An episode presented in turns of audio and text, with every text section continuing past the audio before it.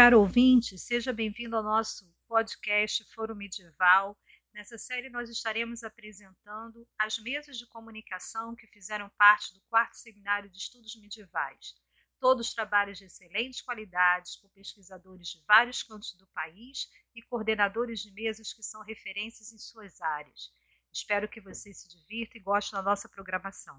Então, eu sou Paulo Afonso, eu sou daqui de Goiás, moro em Trindade, é, eu sou graduado em jornalismo. Hoje, por incrível que pareça, hoje eu vou defender a minha monografia do curso de filosofia em Nietzsche. É, sou mestre em ciência da religião. Eu também curso história no Claretiano, EAD. É, então, a minha comunicação é o mal e o livre-arbítrio em Santo Agostinho Tipono. O, o meu, a minha presente comunicação, ela se dedica, como eu falei, né, ao problema do mal na filosofia agostiniana, mais especificamente no livro De Libero Arbitrio.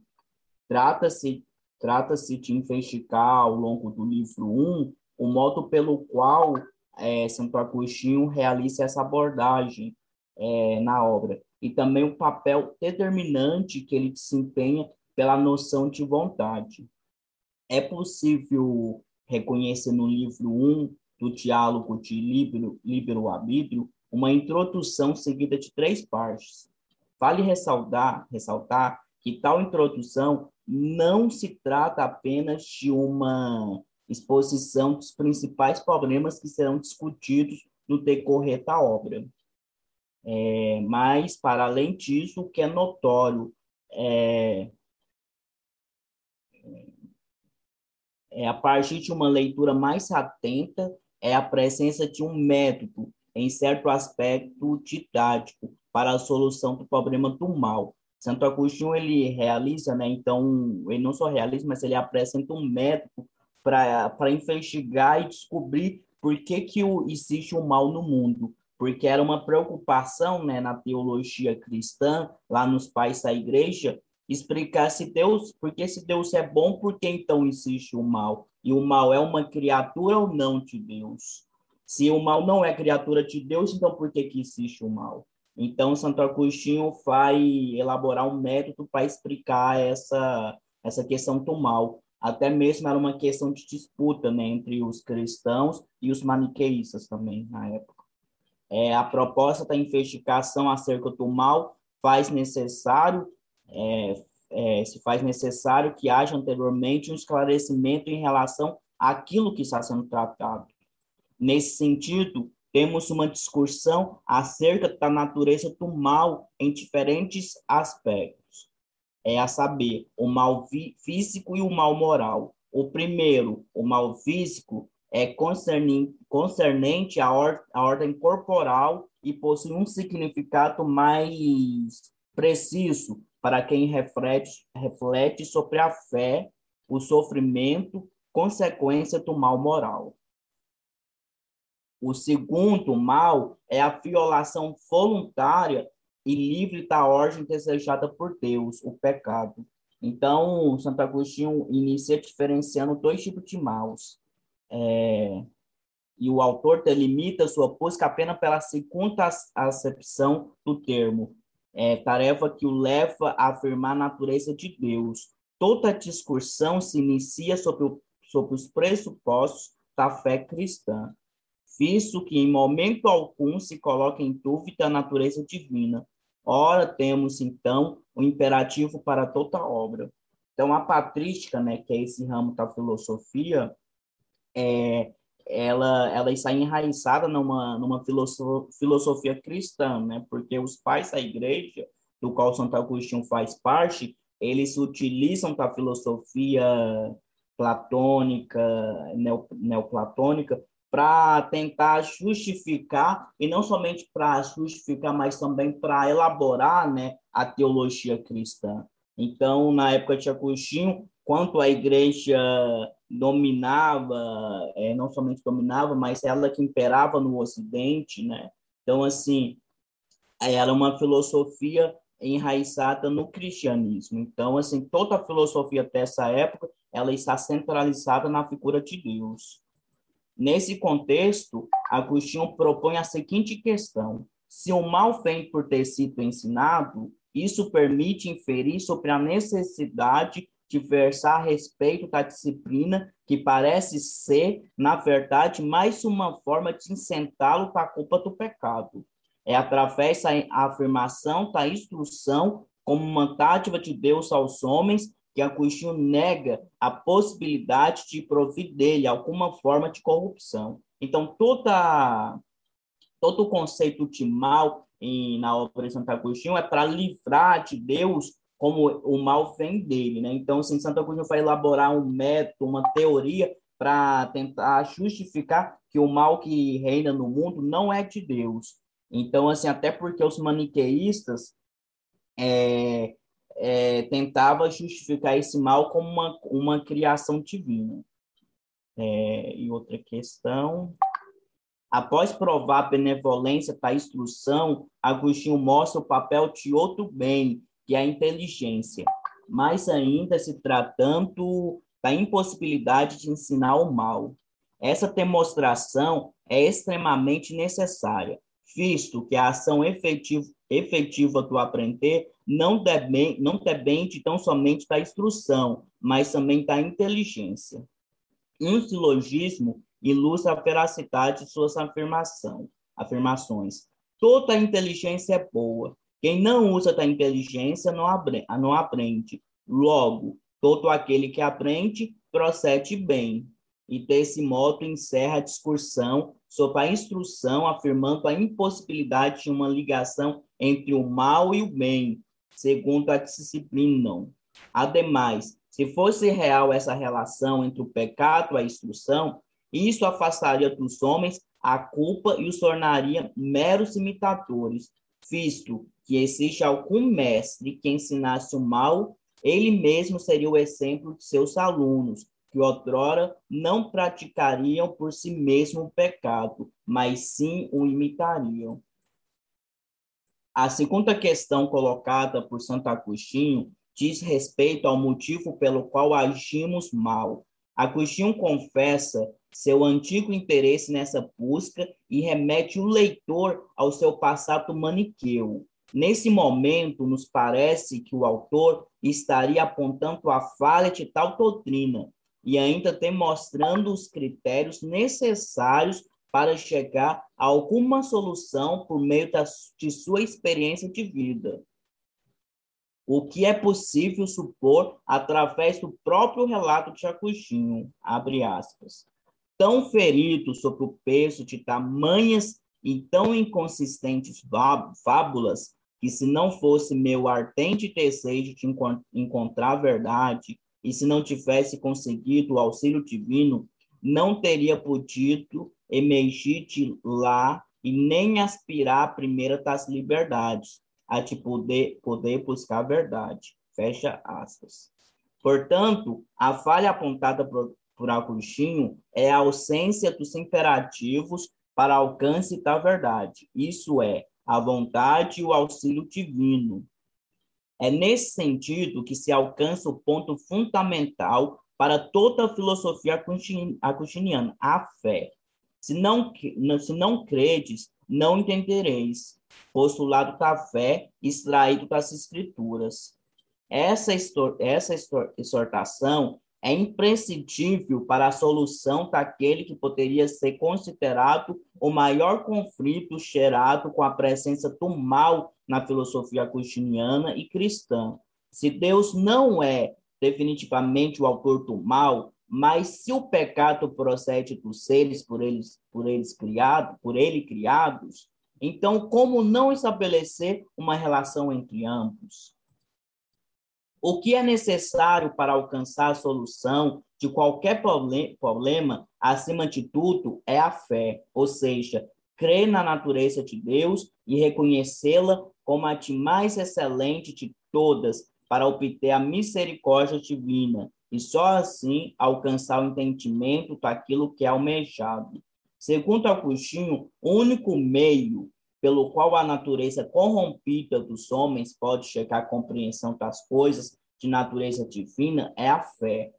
O que se vê na introdução do livro 1 é a constante afirmação da divina natureza de Deus, reconhecida como tal pela fé, pressuposto para que toda argumentação acerca do mal seja validada. Com efeito, conceber de Deus a opinião mais excelente possível é o começo mais autêntico da piedade, e ninguém terá de Deus um alto conceito se não crê que ele é todo-poderoso e crê ainda que ele é o criador de todos os bens aos quais é infinit infinitamente superior. Assim como se ele aquele que governa com perfeita justiça tudo quanto criou, sem sentir necessidade de criar, sem necessidade de criar, ser, ser qualquer que seja, como se não fosse autossuficiente. Então, podemos ver que é, há uma interligação entre a fé, porque a fé é, é o que vai, que vai levar o, o leitor a acreditar numa bondade de Deus. Porque se Deus é bom, ele não pode querer o mal, ele não pode querer o mal para suas criaturas. Então, Santo Agostinho tira de Deus a criação do mal nesse ponto.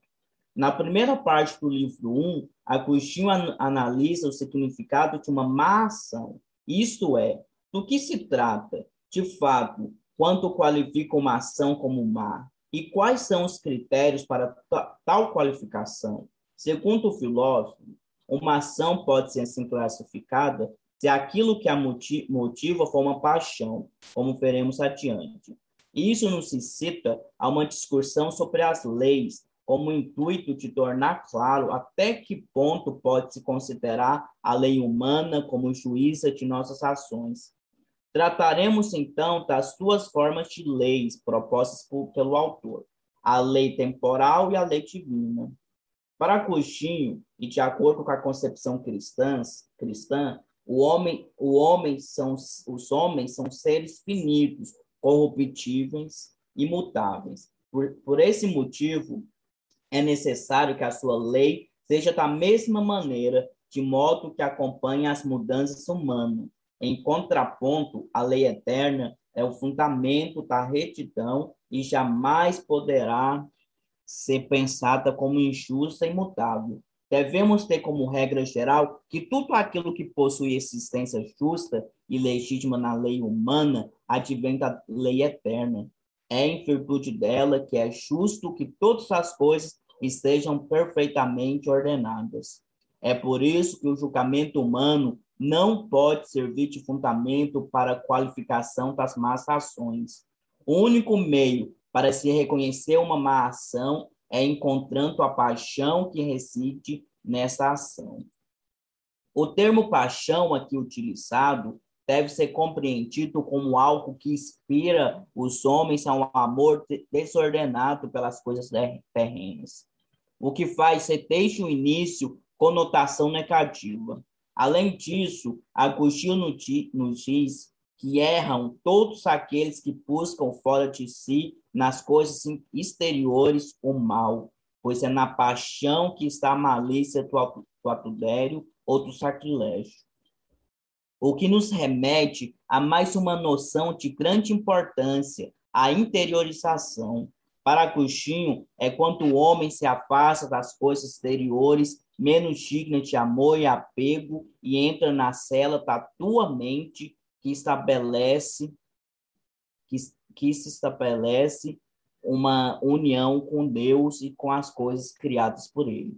No, no entanto, ao tratar da vontade livre, é de grande relevância que seja seguida a mesma linha de raciocínio proposta pelo autor. Antes de elucidar a noção de vontade, busca-se provar sobre, sobre maneira da ração humana e, com efeito, a superioridade dos homens com relação às demais criaturas. A importância dessa discussão está no papel que a razão desenvolve no cristianismo e na filosofia cristã. A razão é, segundo Agostinho, o princípio que constitui a excelência do homem, de modo que um animal algum consiga exercer sobre ele sua força. É devido a essa dádiva que Deus essa dádiva de Deus, que os homens podem ter a consciência da vida. O que é ter consciência de que se vive se não possuir uma vida mais plena e mais feliz? É, pois, essa qualidade que mantém, quando usada de maneira correta, os homens no mais alto grau da escala dos seres. A razão é também responsável pelo afastamento da perfeição. Isto, isso porque pode ser ignorada por alguns, ou seja, quando alguém se afasta dos bens e dos caminhos escolhidos, escolhidos por Deus, este não estará mais tão perto do seu Criador, mas sim, como vimos, distanciando-se se distanciando de Deus. Deste modo, aquele que segue o caminho proposto por Deus e se submete ao domínio da razão é de fato um homem perfeitamente ordenado. Além disso, a razão mencionada, mencionada aqui não se refere apenas a uma faculdade por meio da qual se obtém algum conhecimento. Na verdade, essa razão possui fortes, fortes conotações cristãs. Com isso, quero dizer que a razão tratada por Agostinho não é tão somente um meio para a busca do conhecimento, mas é pelo, mas é pelo uso da razão que chegamos a Deus. E a partir de, a partir de então, temos a possibilidade de possuir um conhecimento verdadeiro sobre algo. Assim, aquele que possui inteligência, isto é, a faculdade de raciocinar, tem em suas mãos a possibilidade de uma vida com mais perfeição e esplendor. Nesse sentido, o homem considerado por Agostinho como perfeitamente ordenado é aquele que, com o uso correto da, da razão, aproxima-se mais do seu Criador. E estando nessa situação, nada, nem mesmo Deus, poderá forçá-lo a submeter-se às paixões. De acordo com com o autor, sábio é aquele a quem a verdade manda assim ser chamado, isto é, aquele cuja vida está pacificada pela total submissão das paixões ao domínio da mente. Logo, nenhuma alma viciada pode dominar outra, munida de virtudes, nem mesmo o sumo bem, mesmo que ultrapasse em excelência a mente dotada de virtudes, não poderia de modo algum ser injusto. Tampouco, ainda que tivesse esse poder, ele não, for, ele não forçaria a mente a submeter-se às paixões. Desse modo, se nem se nem o que é superior e nem o que, o que é inferior pode trazer a mente virtuosa aos físicos, resta-nos apenas um único fator capaz de fazê-lo o livre-arbítrio da vontade. Por consequente, por consequente, alcançamos o ponto principal do livro 1. É através do livre-arbítrio que podemos realizar aquelas ações onde dominam as paixões.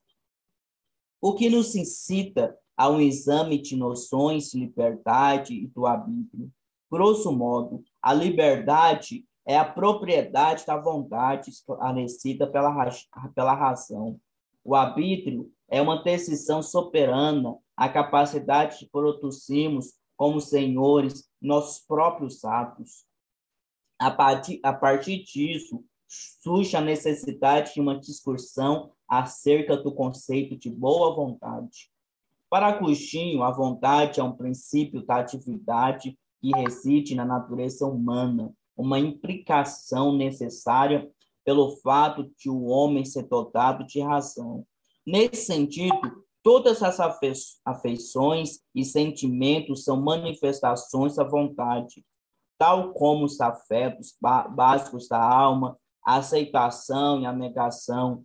A boa vontade está situada no exercício da escolha das coisas a serem, a serem amadas e sim compreendemos que o fim último do ser humano é o regresso a Deus,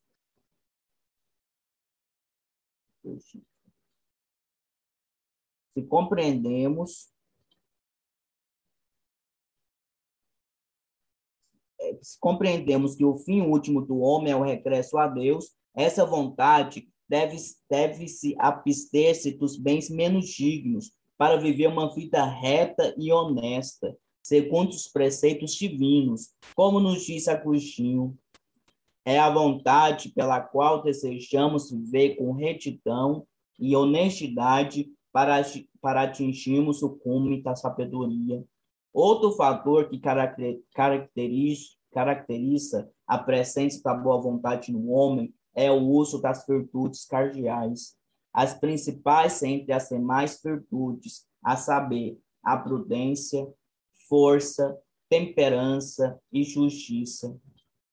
A prudência é a virtude do conhecimento que possuímos das coisas boas e más. A força é a disposição da alma pela qual são expressados os sabores e a perda das coisas que não estão em nosso poder. A temperança é o que reprime e mantém nosso apetite do lado oposto das coisas que são expressadas pela força. E, por fim, na última das virtudes, porém não em ordem de demérito, é a justiça, a virtude pela qual é data cada qual o que lhe é devido. Desse modo, o homem que possui uma boa vontade, consequentemente, possui e usa tais virtudes, como nos diz Evódio. Abre aspas. Confesso que encontramos facilmente naquela pessoa que tanto estima e ama a sua boa vontade todas essas quatro virtudes, as quais há pouco descreveste comigo. Fecha aspas. Conclui-se então que é pela boa vontade que merecemos e levamos uma vida louvável, é pela, é pela vontade que levamos uma vida vergonhosa e infeliz. Assim, todo aquele que quer viver conforme a retidão e honestidade, se deseja pôr-se esse bem acima de todos os bens passageiros da vida, realiza conquista tão grande, com tanta facilidade, que para ele o querer e o possuir serão um só mesmo ato. Surge uma dificuldade. Ora, se é pela vontade que levamos uma vida feliz, por que alguém desejaria então viver uma vida infeliz e cheia de infortúnios? O que se pretende com a introdução dessa questão nada mais é o de que afirmar a responsabilidade dos atos humanos. Agostinho nos dá o pressuposto básico para se alcançar a vida feliz, ou seja, viver de maneira reta e honesta pelo caminho desejado por, pelo Criador, privar-nos dos bens corporais e terrenos, considerando-os como indignos de amor. Ainda tem tempo, professora? Faltam cinco minutos para você concluir, tá bom? É, concluir então. É. Há uma inclinação natural do homem para a busca da felicidade, ou seja, não existe de maneira alguma um homem, um homem sequer que deseje uma vida infeliz. Além disso, como no diz, nos diz Agostinho, é a busca da, pela felicidade que move os homens e suas atividades. É de maneira voluntária que alguns homens escolhem abster-se de determinados prazeres. É do mesmo modo que outros escolhem, escolhem opor-se ao desejo divino. Como sabemos, toda escolha voluntária implica em atos de justiça, isto é, em recompensas ou castigos, de modo que ao escolher aproximar de Deus, o homem é merecedor de uma vida feliz, e ao afastar dele, merece a desventura. Nesse sentido, é pertinente que sejam feitas algumas considerações sobre aquelas coisas a quais a Agostinho se refere menos dignas. Embora seja afirmando um certo aspecto a existência do mal no âmbito das criaturas, isso não implica necess necessariamente numa caracterização da natureza humana ou de coisas terrenas como más. Ao contrário, podemos confirmar através das palavras de Agostinho que, nem, que nenhum ser vivo, enquanto tal, é mal, e que todo ser mutável e também suscetível de perfeição. Pois assim, como denomina mutável que pode ser muda, mudado, do mesmo modo chamamos perfeito que se pode receber uma perfeição. Todos os seres vêm de Deus e por esse motivo possui consequentemente harmonia e equilíbrio. Além disso, Deus criou todas as coisas muito boas. Porém, o fato de o corpo material estar sujeito à morte torna o mais próximo do não ser, enquanto a alma só tente ao mal, se abandona Deus em busca dos prazeres materiais. Desse modo, o, o que podemos concluir após essa exposição, de maneira pela qual Agostinho formula a questão do mal, é que este, enquanto ação praticada em contrário aos desejos divinos, origina-se origina-se no uso da vontade do livre-arbítrio. Ademais, é de considerar a importância que o termo liberdade exige na filosofia agostiniana. Os problemas que são gerados a partir dessa noção, de maneira especial, quando se trata da discussão a respeito dos homens e suas ações. Ora, se temos como pressuposto para a compreensão de todo o sistema filosófico proposto pelo autor, devemos crer em um Deus cristão, ou seja, em uma natureza divina que é reconhecida e afirmada através de seus atributos. Então, de que modo podemos considerar o termo liberdade na filosofia Chacuchinho no momento que essa noção se esbarra com os atributos de que, de que Deus de que Deus, que é a presciência.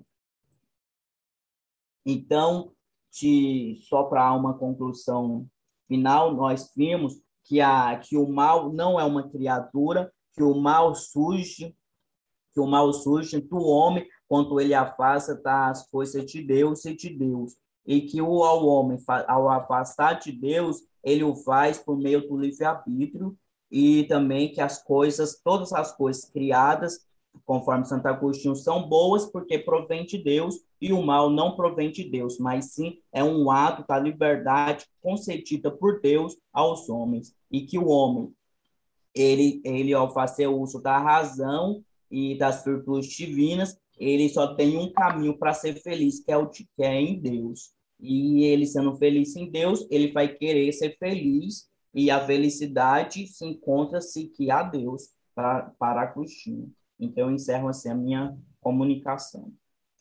Ok, muito obrigada, Paulo. É, o Francisco Romário está aí? Chegou? Não? Então, vamos seguir adiante. O Iago Baimone da Silva Rebelo está presente? Estou sim, estou sim. Ok. Pode começar então. O Iago vai fazer a sua apresentação intitulada Modernidade Medieval. Iago, você tem 15 minutos para fazer a sua apresentação, com mais 5 minutos para concluí-la, tá bom? Tudo bem. Obrigado. É, só peço desculpas porque esse Zoom é novo para mim. É a primeira uhum. vez que eu estou usando ele. Normal, normal. Mas, enfim, é, eu me chamo Iago Rebelo, eu faço mestrado em História Medieval, História Cultural Medieval, para ser mais específico, não é? É, na Universidade Federal Fluminense, no campus Gregoritá, em Niterói. Sou orientando da professora doutora Vânia. É, e meu tema do mestrado é sobre a concepção de progresso, do progresso humano através da história, né? Progresso humano paralelo e condizente ao progresso temporal, né? uma identificação entre os dois progressos, dentro da obra do João de Salisbury. Né? E a minha proposta é ver a sociedade medieval através da, dessa janela que é o João de Salisbury. Uh, e eu intitulei esse, essa minha participação aqui como a, a modernidade medieval, porque os medievais né, são modernos, eu, pelo menos eles se dizem modernos. Né? O termo moderno ele dá-se bem lá no início da Idade Média, com Cassiodoro, Uh, mas muito provavelmente os romanos já usavam na antiguidade, né, antes da, da, da, queda da Roma ocidental. Uh, então, mas é um, termo que ele aparece, né, pela primeira vez que a gente pode identificar no escrito com Cassiodoro, Mas é na Idade Média que vemos esse termo sendo utilizado cada vez mais. Né? É claro que não tanto quanto na própria modernidade ou na era contemporânea, que é a era que nós vivemos, porém, é na Idade Média onde o moderno, que moderno é um sinônimo para contemporâneo, para atual, né, para algo que é de agora, é na Idade Média que vemos isso, que vemos esse termo aparecer mais. Né? E é interessante notar que os medievais eles se viam como modernos. Eles não se viam como uh, antigos. Antigos para eles, né? antigo tem, tem vários significados. Né? Tem um tem um antigo moderno que é para alguém do século XII, alguém do século XI, né? que é aquele sujeito que está na antiguidade, mas numa, numa antiguidade tão distante. Uh, o próprio João de Salzburg, no texto dele, Metalógico, que é o texto que eu mais utilizo que é onde ele vai mais tratar desse assunto, é um assunto bem sensível para ele, no texto metalógico. Uh, e, e, o, é, o, termo que ele usa, até salvo engano, é anticos moderni, alguma coisa assim, né? os antigos modernos.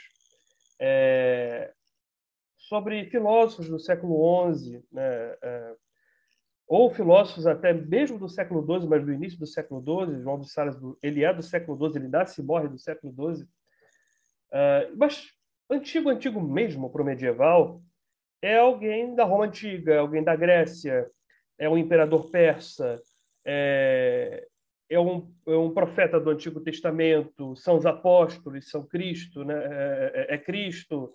Uh, então, o Antigo está tá nesse bojo enorme né?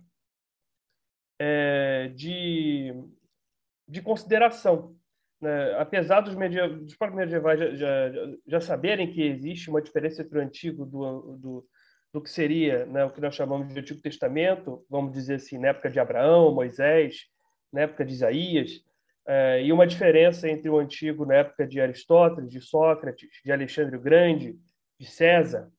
É, ele sabe que existe uma diferença entre o antigo do povo da revelação, do povo do, do Antigo Testamento, os israelitas, os hebreus, e dos gentios, dos pagãos. Né? Eles fazem essa diferenciação, mas é interessante que, apesar de a antiguidade ter um grande apreço na, na Idade Média, né? de, de você sempre recorrer à antiguidade, seja para você legitimar o domínio de algum rei, de algum senhor feudal, não é? para falar que, olha, minha família está aqui desde tempos imemoriais, né? Então a antiguidade vai ditar a lei, vai ditar a jurisprudência, mas também ah, no quesito teológico, né? Você pega doutrinas trinitárias e como doutrinas trinitárias são muito sensíveis na Idade Média, né? Pedro Abelardo e, e, Gilberto de la Porree que, que, o digam, né? Uh, e seus seguidores que o digam também. Né? Eles quebram certos dogmas trinitários em suas metafísicas, em suas lógicas, e eles sofrem as consequências disso. Mas o que isso tem a ver com a antiguidade? Bem, dogmas trinitários foram elaborados nos concílios de Nicéia, nos primeiros concílios da cristandade. Né? Então, é algo da Idade Antiga, é algo que está ah, uh, perto de um milênio de distância no século XII. Né? Então, as doutrinas da igreja, as interpretações majoritárias da igreja, tudo isso vai ser pautado na antiguidade. Né? Ou seja, a antiguidade é algo bem presente na Idade Média. Ah, na doutrina religiosa, nos hábitos, nos costumes, nas leis, ah, o antigo ele é o mais exaltado. Na filosofia mesmo, ah, Platão e Aristóteles eles são muito acreditados por causa da antiguidade deles. Né? E o mesmo vale para Santo Agostinho, o mesmo vale para os padres é, do Oriente, que o pouco que se tinha acesso a eles, né? É, Pseudo Dionísio, por exemplo, muito, ele é muito acreditado por conta da sua antiguidade, uma permanência, digamos assim. Mas apesar disso, apesar disso tudo, de todo o peso que o antigo vai ter na Idade Média, é interessante ver dentro do metalógico, mas também em outras obras como as obras de Adelardo Bar, na própria, na própria obra de Pedro Abelardo. Uh, e no século XIII isso cresce muito. Santo Tomás de Aquino vai tratar disso de uma forma considerável, né? Ele fala até de um avanço uh, crescente. O Roger Bacon ele vai falar disso na sua elaboração para a ciência experimental. a Idade Média ela se percebe como moderna. Não uma modernidade que quebre com o antigo, mas uma modernidade que é uma continuidade da antiguidade. Né? Se a gente pensa numa Idade Média moderna, temos que pensar nos termos da Idade Média, e não nos termos da Idade Moderna. Né? Muito menos nos termos pós-Revolução Francesa, que são os nossos termos para a moderna. Uh, onde o rei Harcoselli, que ele trabalha bem a origem disso, né? ele Claro, ele trata disso antes da própria Revolução Francesa, na modernidade, que é aquela concepção de um horizonte de expectativas, de que vamos esperar do futuro, porque o futuro é melhor, né? Então você não vai depender tanto de uma tradição do passado, você vai depender mais de uma visão do futuro. Isso é, isso é só é, do século XVI, XVII para frente, não no século XII. Mas ainda assim, no século XII, eles se viam como modernos, tanto na nomenclatura, mas também no peso valorativo. Eles tinham uma valência quando refletiam sobre o seu lugar dentro na história. O, o João de Salisbury e o Adelard de Barth, o Roger Bacon, o Santo Tomás, eles sabiam que eles, em seus lugares, em suas épocas, eram superiores aos pais que, que, que eles beberam tanto da fonte. Né? É, por quê? O João de Salisbury ele é até bem claro sobre isso no Metalógico, porque eles estudaram os antigos, solucionaram os problemas, certos problemas, não todos, mas solucionaram certos problemas dos antigos e deram novas questões que os antigos não foram capazes de desenvolver.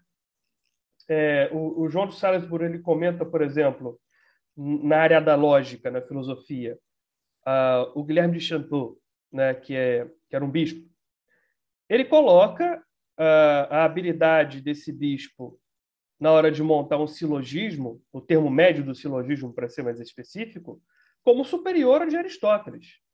Né? O Aristóteles é o pai do silogismo. A antiguidade, por excelência do silogismo, é de Aristóteles. Justamente um autor que estava surgindo na Europa Ocidental, eh, estava sendo mais lido, né, depois de uma lacuna de séculos, uh, e estava tomando fama e corpo dentro da dentro da intelectualidade europeia. E o João de Salisbury ele fala, olha, tem alguém mais novo que ele que é superior nesse aspecto, que foi além, né? Ora, e, e é interessante notar que no Metalogicon ele ele pauta muito, muito, mas muito mesmo em todos os livros do Metalogicon, em quase todos os capítulos de todos esses livros, ele, ele pauta muito essa questão do valor do moderno, do atual, frente ao que é antigo, né? Porque o livro ele é feito é, em resposta a certos adversários intelectuais do João de Salisbury. E uma das coisas que esses adversários intelectuais dizem, o, o João de Salisbury não nomeia esses adversários, né? nem geograficamente, nem nominalmente, uh, nem genericamente, ele só diz que eles são. É, ele dá o um nome latino para esses adversários. Ele, ele, só, ele só dá esse nome latino, que infelizmente me foge a memória agora, é, e, e trata tanto no singular como no plural para esses adversários. Então, possivelmente, é, podia ter alguém que estava incomodando muito ele, né? mas também esse alguém tinha um certo secto. E esse secto é interessante, ele valorizava o que era antigo por ser antigo, desvalorizava o que era moderno por ser moderno, o novo por ser novo, não é? E o João de Salisbury ele combate isso com muita força no metalógico e com muita frequência, não é? Sinal que a sociedade da época já estava se vendo de forma diferente, estava se considerando de forma diferente. Essa sociedade de clérigos filósofos, não é? é esse clero filósofo que, que, que, estava ascendendo no século XII, que a partir do século XII só iria florescer ainda mais no resto da Idade Média, ele estava se identificando de uma maneira diferente dentro da própria história da humanidade, não é? Não como apartados da, da antiguidade, porque o João de Salisbury utiliza muito a frase do Bernardo de Charta, que eles são anões nos ombros gigantes, mas anões que conseguem ver mais longe que os gigantes, porque estão nos ombros deles né? mas só conseguem ver além dos gigantes por causa da altura dos próprios gigantes. Né? É, então, não é tão mérito próprio dos modernos, mas ainda assim os modernos conseguem ver além. Né? É, Então, através desse contato de antiguidade e modernidade, que eles se viam como superiores e viam, portanto, a modernidade como potencialmente superior. Potencialmente, porque nem sempre é. Em várias partes do metalógico, o João de Salzburg censura vários modernos que deixam a desejar frente aos antigos, frente a Platão, frente a Aristóteles, em termos metafísicos, lógicos. Né? Uh, e, porém, ele ainda coloca a modernidade como superior, mas potencialmente superior. Né?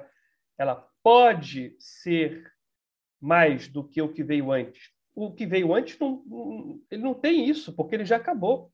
Ele já está no plano do necessário, já aconteceu. Né? É, e é isso que eu quero dizer com modernidade medieval, né? com a Idade Média moderna. Eles se viam como atuais, como contemporâneos. Né? Esse termo moderno ele só pega força nesse período e nessa situação. É... E claro, mais uma vez, não quero dizer que o termo moderno era considerado, é, era o mesmo termo moderno que, que era considerado na Idade Moderna e na Idade Contemporânea. É outra coisa mas ainda assim é uma medievalidade moderna, não é? Eles não se viam, né, e, é, é aquela coisa clássica na historiografia, os medievais não se viam como pessoas do meio, né? Estando numa idade média que está no meio da, da, de tudo. Não, eles se viam como modernos. Uh, e, né, por, por, e por isso, que eles já se consideravam dentro da própria história, né, como sujeitos que detinham progresso frente aos antigos e que eram melhores que os antigos, né? ainda que tivessem certas é, certas carências em vários aspectos. Eu, eu, só quero saber se eu me excedi no tempo ou se eu ainda tenho um, um pouco de tempo. Não, você não se excedeu. Você ainda tem cinco minutos para concluir. Tudo bem, vou concluir sim. Uh, o que é interessante nessa Idade Média moderna é que, de certa forma, não é? e é bom tomarmos cuidado com isso para não cair no anacronismo, isso nos lembra muito, né? porque essa coisa do antigo ser inferior ao novo é muito forte na nossa sociedade. Né? Uh, e aí, quando você lê isso num texto medieval e quando você vai fazer uma, um estudo mais geral do tema, você vê isso em outros textos medievais, né? E quando você percebe que no metalógico, de ele estar respondendo uma, um grupo de pessoas, ele está respondendo a visão geral medieval que valorizava o antigo sobre o novo, não é? Então ele já está invertendo a situação na filosofia. É, você você pode ter, a gente pode até ficar tentado em comparar com a nossa época. Tudo bem, alguma semelhança vai ter, evidentemente. É, a história não é feita só de rupturas, mas uh, ainda assim é um novo dependente do antigo, né? como eu disse antes.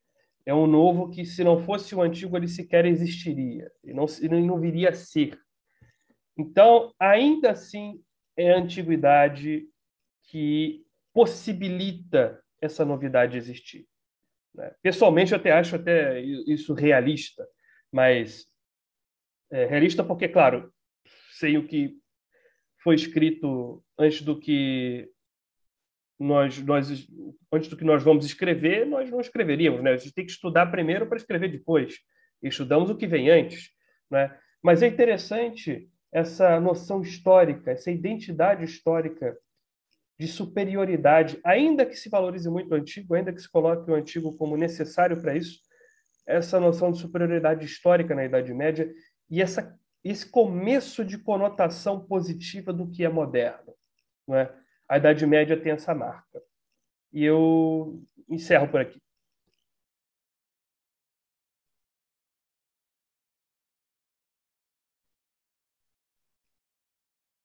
Pronto, consegui me desmutar.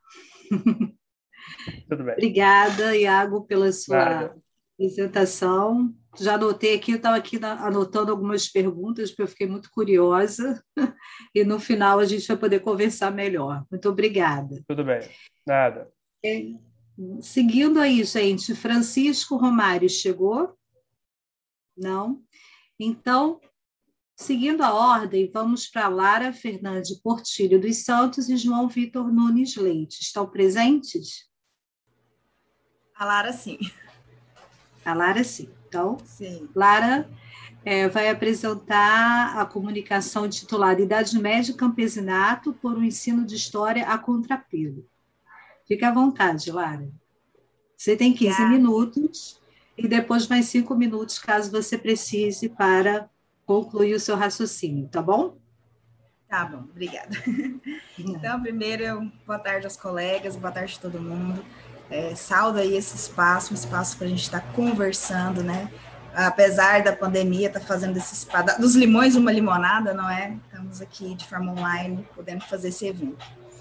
Primeira coisa, eu queria pedir, o, a, a, em nome do professor João, ele me pediu para informar que ele não vai poder participar nós somos professores da rede básica e, infelizmente, ele não conseguiu a liberação para conseguir estar aqui hoje.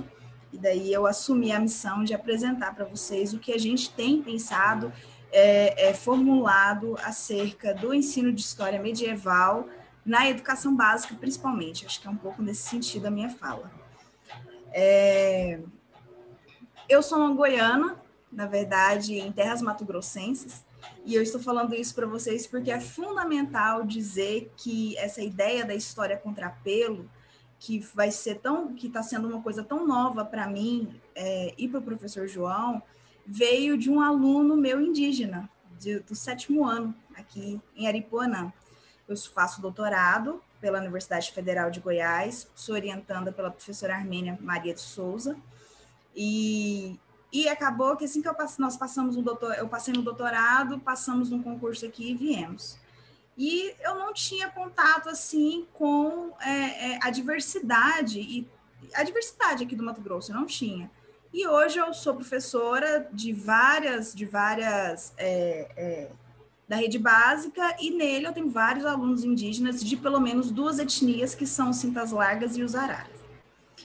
É, e eu me recordo que isso assim modificou não só o meu doutorado, a minha perspectiva de abordagem da, do que eu estou pensando para minha tese, como meu, a minha própria postura, a minha, isso me, me demandou uma, uma reformulação do que eu concebo, inclusive, como de história.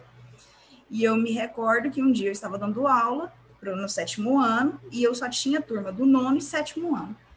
E eu falando de Idade Média, aquela coisa, a gente estava fazendo meio que uma repaginação é, de algumas coisas do sexto, tudo mais, fui na Idade Média. Falei aí das questões dos senhores, dos servos, tal, tal, tal. E o meu aluno virou para mim, de, meu, ele falou assim para mim, falou assim, ah, professora, isso não é interessante não, porque é, é, é né, foi, foi no sentido assim, de que não, de não era interessante, porque ele não iria usar aquilo mais na vida dele, porque tinha sido uma coisa dos servos, dos senhores naquele tempo, e que, portanto, era só mais um tipo de história, né? É só a história contada, né? E não a relação com o presente. E aquilo assim me deu um baque tão grande que eu olhei e falei assim, meu Deus, eu me vi numa saia justa tão grande e eu comecei a pensar desde então é, a minha é, a minha atuação como professora, como é, uma pesquisadora do campo da Idade Média, na sala de aula. Por que, que eu estou dizendo isso? Na minha tese de doutorado, quando eu entrei, eu pensei, estou, na verdade, trabalhando com os ideais, da, é, com a construção do ideal de dama medieval.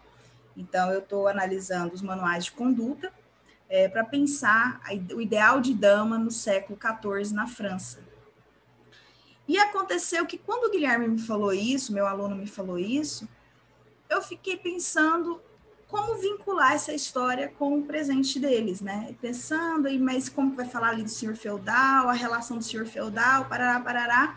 E conversando muito eu e o professor João, que é, por sinal, é o meu companheiro, é meu marido, a gente sempre pensando aqui em casa essas questões. Aí a gente começou a falar assim, não, mas peraí, vamos, vamos a gente tentando sair desse problema, a gente caiu no servo e começou a se preocupar com essa questão do campesinato. E cada vez que eu ia estudando mais sobre o campesinato, aí eu fui fazendo uma autocrítica que desde a minha dissertação de mestrado, eu ignorei profundamente, de forma completa, a existência desse camponês para pensar qualquer aspecto da sociedade medieval. E aí a gente vai ah, se aprofundando nas leituras, né? Os professores que têm, os pesquisadores que têm se dedicado ao tema do campesinato, vem demonstrando que o tema camponês na Idade Média carece, de forma muito geral, talvez da historiografia brasileira medieval, é, é, uma atenção muito grande. Não, é, eu imagino que a maioria aqui talvez já tenha escutado. Não, é difícil falar de camponês na Idade Média, se a gente não é, não tem documentos, né? Se a gente não tem documentos, eles não deixaram vestígios, etc, etc.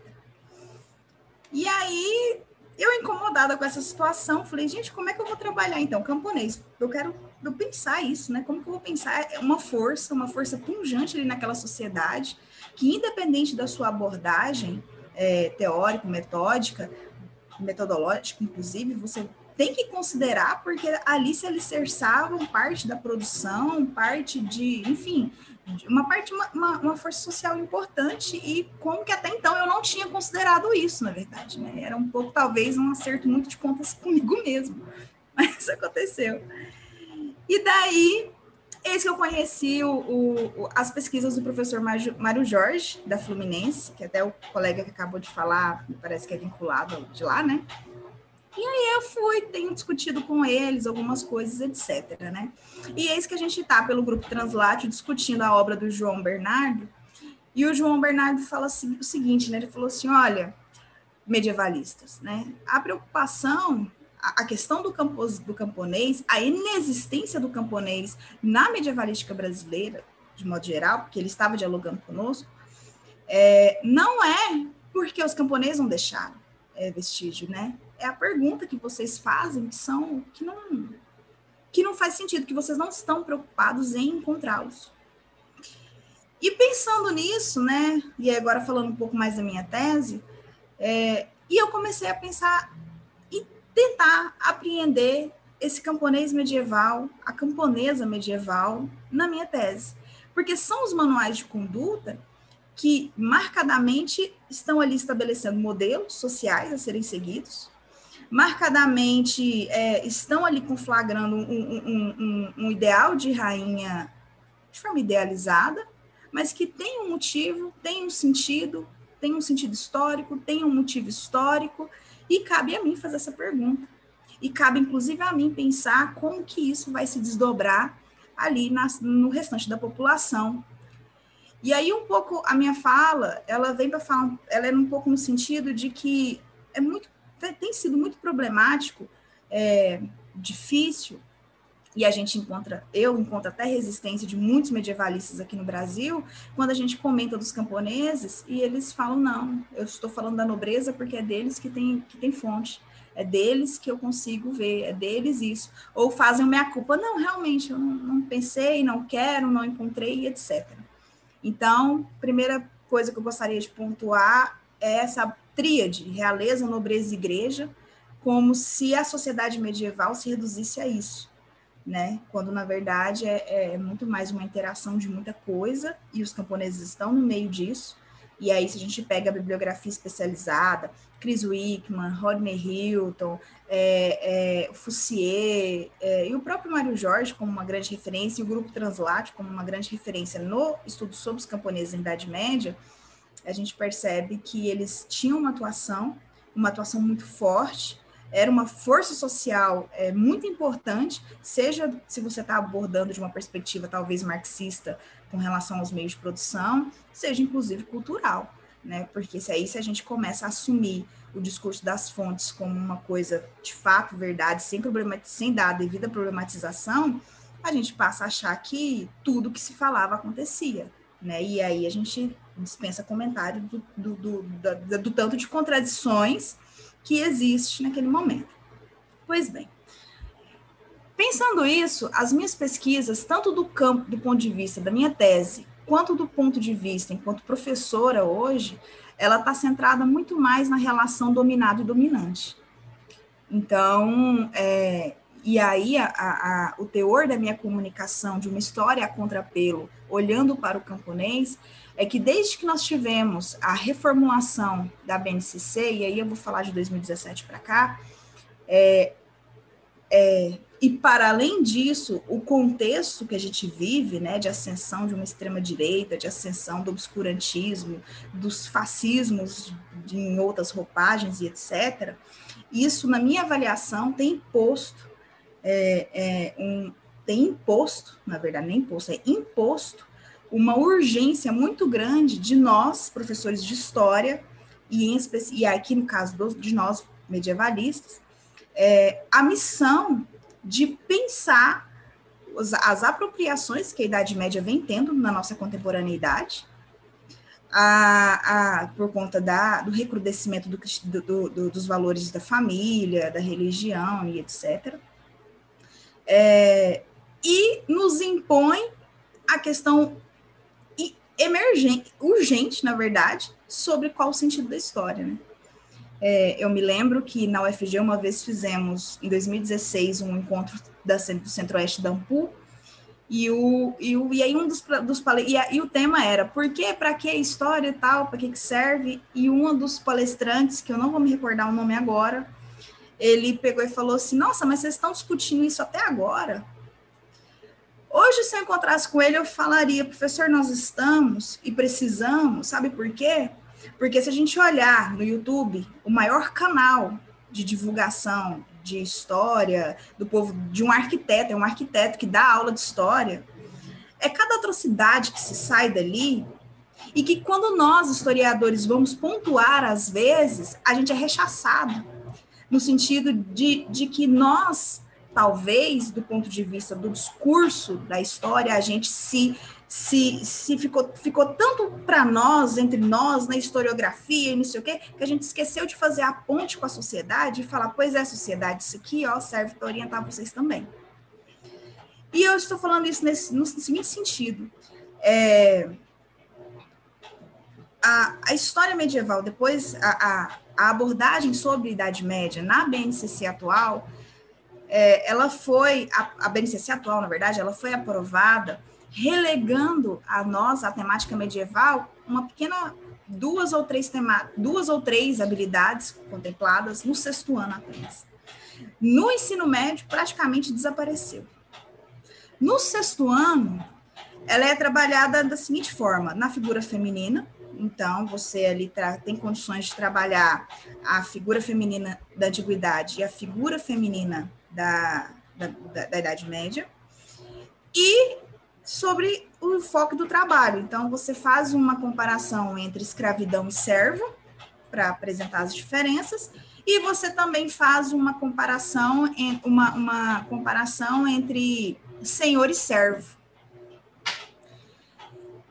E a narrativa, que é, se a gente pegar a, toda a grade, né, a, a, grade de habilidades da BNCC, do sexto ao nono ano, a narrativa que se constrói é os camponeses ali trabalhando, depois, no final, você já quebra para o mercantilismo e aí você tem a ascensão da burguesia, e a narrativa do progresso burguês, como superação do atraso medieval, da, do, do, da, da, da, da, oh meu Deus, de colocar novos sentidos na antiguidade, melhorar aquele sentido de antiguidade, tá? ele fica muito tácito para a gente trabalhar na, na, na escola. E para mim, qual que é o problema desse tipo de narrativa, né? A gente constrói uma narrativa em que a todo momento ela é uma narrativa é, elitizada então, ela é uma narrativa em que, primeiro, o servo está sempre subordinado ali ao senhor. Ele é uma. E a partir disso, é a burguesia que surge para salvar a, aquela sociedade medieval. Então, a, a, burguesia vai ser a grande combativa ali da sociedade, da sociedade nobiliárquica para depois a gente cair na Revolução Francesa, a burguesia como a, a, a, a, a, esfera que detém o conhecimento e traz os valores humanos, e etc, e etc, etc. E nisso, nós só vamos garantindo o discurso hegemônico da, da burguesia, da desigualdade, da exploração, da lógica mercadológica, etc, etc, etc.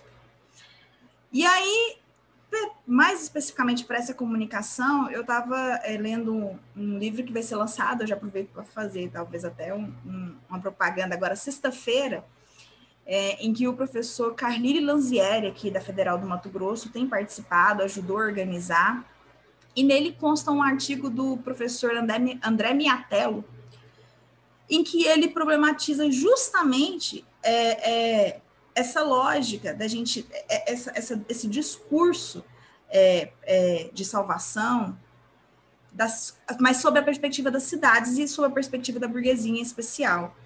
E aí ele fala, fala assim, muitas vezes a gente procura nessas rupturas, a gente deixa de problematizar o elemento burguesia no seu tempo histórico ali, no, no, no que vem a ser a, a Idade Média, é, e, e, deixa de problematizar de que ela estava ali muito mais querendo fazer parte daquela, daquele lugar da, da sociedade, da esfera nobiliárquica, que de fato se opor a ela. E aí isso faz, se a gente vai para o campesinato, é uma coisa ainda mais esdrúxula, porque a gente assume que todo servo, que todo camponês é servo, e não é. Nós temos aí o, o Chris Wickman, o Rodney Hilton, é, o Jacques Hers, e aí o, o, próprio o próprio Mário Jorge vem se trabalhando na pluralidade do que vem a ser a classe camponesa na, na sociedade medieval, que nós temos, inclusive, o, e o Hers ele trabalha isso muito bem, nós temos um, uma, uma, quase que uma classificação dentro da própria classificação do camponês. Então, nós temos camponeses que conseguem fazer dos seus alódios é, terras gigantescas, eles têm, eles têm, eles detêm o domínio de uma terra muito grande. E aí vamos lembrar da, de que o domínio da terra no sentido de comunal, não é no sentido burguês, privado, etc, etc. Mas a minha fala é nesse sentido. E aí, quando a gente fala de camponês, a gente esquece de talvez trabalhar os levantes camponeses, os levantes das jaqueris, a gente esquece de falar, e aí a minha fala não é aqui no sentido de, de pensar uma consciência autônoma, coletiva, quase que do operariado, da modernidade para aquele camponês medieval. Não, não é nesse sentido, mas é no sentido de que também a gente não pode amarrar, porque insurgências tem. O, o, o a, os camponeses eles lutavam também, tinham seus interesses que eram ali disputados, disputavam pilhagens, principalmente é, com os próprios nobres, segundo os estudos é, desses, desses pesquisadores que eu mencionei. Então, assim, é mais no sentido. E aí, né, lendo Walter Benjamin, é, casando um pouco do Benjamin com, a, com o meu lugar de professora de história, é, de pensar, de para fazer esse vínculo desses alunos com o nosso presente, de desengessar a história medieval em sala de aula. Manter a tríade realeza, nobreza e igreja não é nem de longe falar da, do quão dinâmico, do quão problemático, de como as relações são interativas, vivas, etc., na sociedade medieval.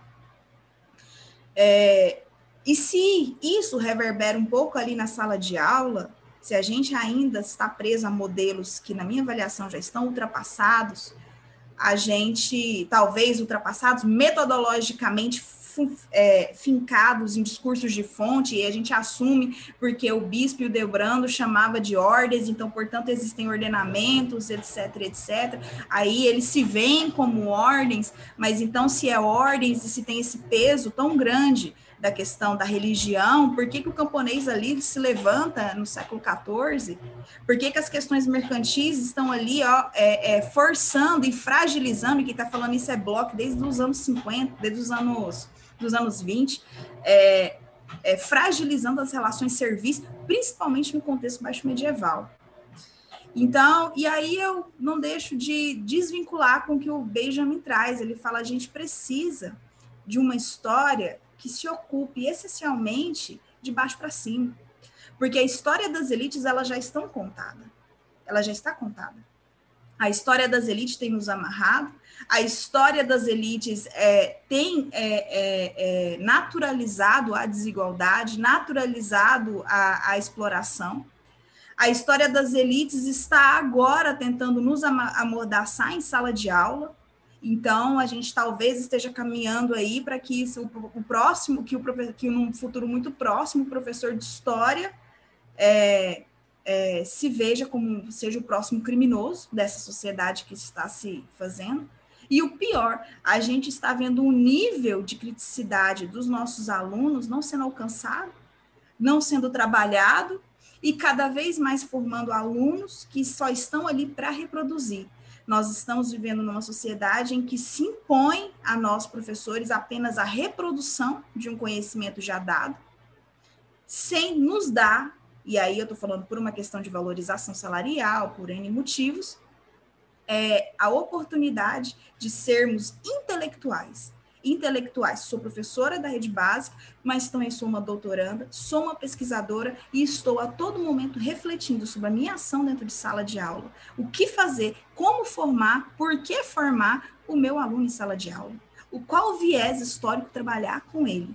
Né? E a gente vai se precarizando tanto, que aí eu pego o exemplo agora do professor João, que intelectual, professor da rede básica, você tem é, uma, uma, uma uma hiperexploração, é, uma necessidade de, de amarrar de, tão, de forma tão é, é, é, é de forma tão clara que ele é impedido, por exemplo, de estar hoje é, num centro num, num, num, círculo de discussões acadêmicas que é aonde em algum momento vai reverberar ali na educação, reverberar nos materiais de, sobre educação e enfim fazer a escadinha talvez de libertação de uma sociedade é, extremamente alienada, extremamente engessada, extremamente desesperada, desesperançosa com a conjuntura que está é, nos se apresentando para nós.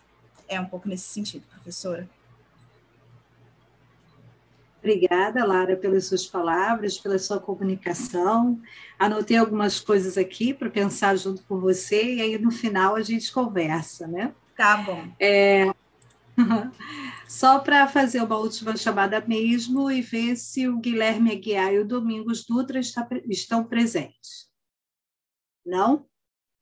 Ok, então eu vou fazer minha apresentação que não estava prevista no cronograma, mas eu, eu preparei aqui para vocês uma apresentação em cima de um trabalho que eu tenho é, desenvolvido que tem a ver com um projeto que eu desenvolvo com a FAPERJ, né, sobre é, a, o impacto que a BNCC tem gerado no ensino de idade média, especificamente na Secretaria Municipal de Educação no Rio de Janeiro. Então, eu vou pedir, por favor, a Luísa, que faça a projeção no slide, para que eu possa começar a falar, e é, esse projeto é, faz parte de, quer dizer, essa fala faz parte de um projeto, como eu disse, que eu apresentei à FAPERJ, e que é, se propõe não só a refletir como essa, esse ensino da Idade Média tem sido pensado oficialmente na Secretaria Municipal de Educação no Rio de Janeiro, de onde eu também sou professora, né? então eu me sinto à vontade para fazer as críticas, porque trabalho na Secretaria Municipal de Educação do Rio como professora do ensino fundamental e também trabalho na Universidade do Estado do Rio de Janeiro como professora universitária. Portanto, estou nas duas pontas do processo e, assim como a, a Lara, me vi incomodada em como poderia aliar aquilo que eu penso teoricamente na universidade com aquilo que eu tenho que trabalhar cotidianamente com os meus alunos lá na escola, no chão da escola, como a gente chama, né? Então, pode passar, Luísa. É, como objeto assim de estudo, como fonte de estudo aqui, eu usei as orientações curriculares, que é o material que está disponível na internet para qualquer pessoa que queira acessar que, na verdade, re, é, reúne alguns elementos né, relativos a, a conteúdos dispostos na BNCC e que foram adaptados à realidade das escolas do Rio de Janeiro, do município do Rio de Janeiro. Mas antes de falar propriamente das orientações curriculares, eu vou falar um pouquinho sobre a BNCC é, e o que ela prevê para o ensino de história. Por que, que eu começo por aqui? Justamente para a gente poder entender até que ponto as orientações curriculares estão em consonância com essa BNCC ou não, e até a gente questionar, que eu acho extremamente válido, até que ponto essa BNCC faz sentido, né? principalmente para o que se refere ao ensino da Idade Média, visto que, como a Lara pontuou anteriormente, a BNCC, a versão que nós temos hoje, ainda nos inclui, mas a sessão, a, a versão anterior não nos incluiria, né? Nós estaríamos fora da BNCC. E é bem importante que a gente deixe isso registrado, porque foi uma luta muito grande que os professores nas universidades e aqueles que também estavam da, no ensino na escola, né, no ensino fundamental principalmente, tiveram que travar para serem ouvidos.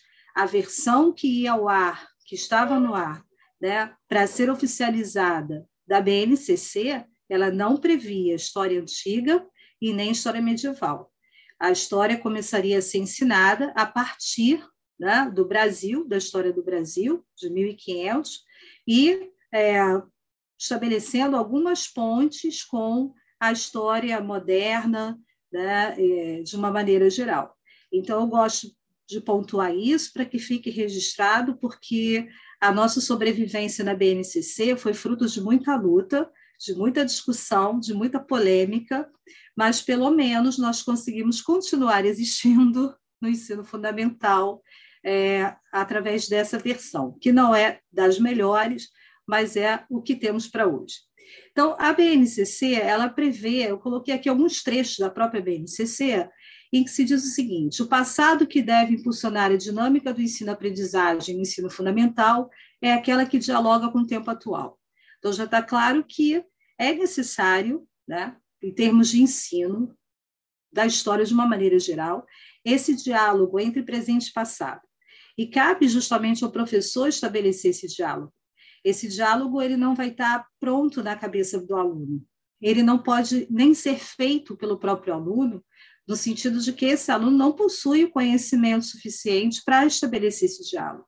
Então, nós, professores, temos né, a função e a obrigação de estabelecer esses diálogos entre presente e passado, para que, assim como o aluno da Lara né, se questionou por que, que eu estou estudando isso, né? É, essa história aí não tem nada a ver comigo. Esse tipo de questionamento eu ouço sempre né, de todos os meus alunos lá do ensino fundamental, porque realmente não faz o mínimo sentido. Só faz sentido se nós dermos sentido a isso. Tá?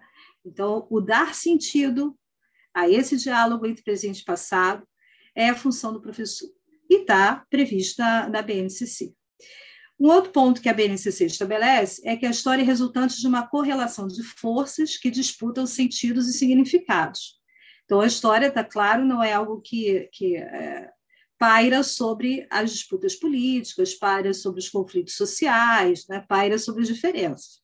A história, assim ensinada, é justamente a história da correlação de forças. Né? É, a, é a história que, de alguma maneira, mostra as tensões entre grupos, entre gêneros, né?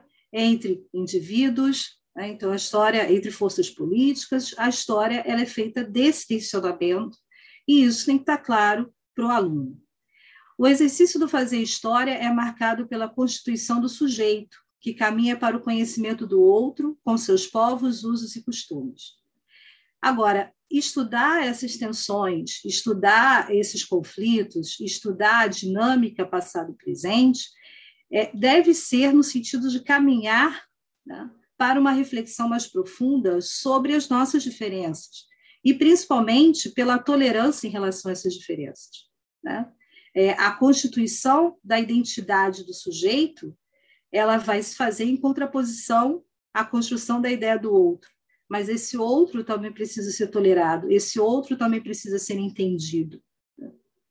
Desenvolver o senso de diálogo e de comunicação como instrumento para o respeito à pluralidade cultural, social e política. É entender realmente a ideia de que nós vivemos é, numa, num mundo onde há diferenças, onde há diversidade de pensamento, e as pessoas podem conviver através do diálogo diálogo que a gente pratica no cotidiano mesmo da sala de aula. Quem está acostumado aqui a dar aula, né, principalmente para o ensino fundamental, sabe como é importante o diálogo. Não se resolve nada com a força, não se resolve nada com uma autoridade excessiva, com autoritarismo. Se resolve com diálogo. Ensinar as pessoas a dialogar é uma função da escola. Utilização de diversos tipos de documentos para facilitar a compreensão da relação tempo-espaço e das relações sociais que o geraram. Essa questão é muito interessante, os diversos tipos de documento, porque às vezes a gente a gente está tão acostumado como historiador a usar documentação, a, a, a empregar a documentação das nossas pesquisas, e às vezes a gente esquece que o aluno ele não tem noção do que é documento histórico. E aí, no, é, no sentido mais amplo, obviamente, né, no sentido que foi dado aí pela Escola dos Análises, a diversidade de, de é, elementos documentais, né, de concepção de documentação. Então, é, eu passei por uma experiência muito interessante, vou falar aqui brevemente, para não tomar o tempo além do necessário, né? porque eu estou aqui, mas estou de olho no meu tempo. É, é, a questão, eu estive voltando, na verdade, à escola ano passado, em plena pandemia, alguns meses lá por volta de outubro ou novembro, nós, professores do Rio de Janeiro, retornamos às aulas durante 15 dias, e aí eu me vi diante do desafio de ensinar alguma coisa para os alunos depois de eles estarem ficado em casa praticamente um ano, e numa turma que não era minha. Né? Eu estava dando aula para o nono ano, que foi a única, o único ano de escolaridade que retornou nesse período. E aí é, eu pensei, o que, que eu vou fazer? Bom, eu vou falar de guerra, porque guerra as crianças gostam, guerra tem a ver com o nono ano, então vamos lá, Segunda Guerra Mundial, e foi. Eu disse, tá, mas eu tenho pouco tempo, o que, que eu posso fazer? Aí achei alguns relatos de é, soldados que participaram da guerra, da Segunda Guerra, e levei para eles lerem, e expliquei o que, que era, o contexto da guerra, aquela coisa toda. E aí eles leram, aí no meio da leitura o aluno vira para mim e fala assim, mas, professora, quem escreveu isso? Quem falou isso? Foi o cara que ficou lá na guerra mesmo? Falei, sim, foi, foi. É, é, é o cara estava lá, ele viu, ele testemunhou, ele participou. Então, a, trazer o documento para dentro da sala de aula é fundamental. Isso dá ao aluno a sensação de que essa história ela não está pairando acima dele, né? que a história foi feita por sujeitos, por indivíduos. Né? Não é só um construto social, ela é também fruto da ação de indivíduos tá? ao longo do processo histórico. Pode passar, por favor, Luísa. Bom, então, nas propostas de orientações curriculares para o ensino da Idade Média, previstas aí na, pela Secretaria Municipal de Educação, é, eu também identifiquei os elementos principais no que se refere ao ensino de história.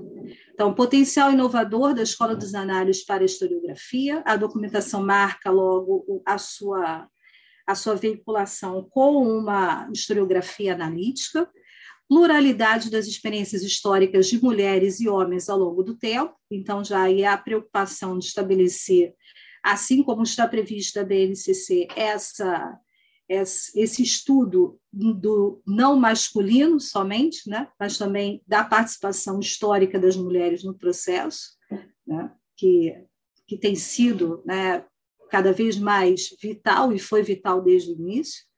Diversidade humana, respeito a diferentes culturas e etnias, está previsto lá também.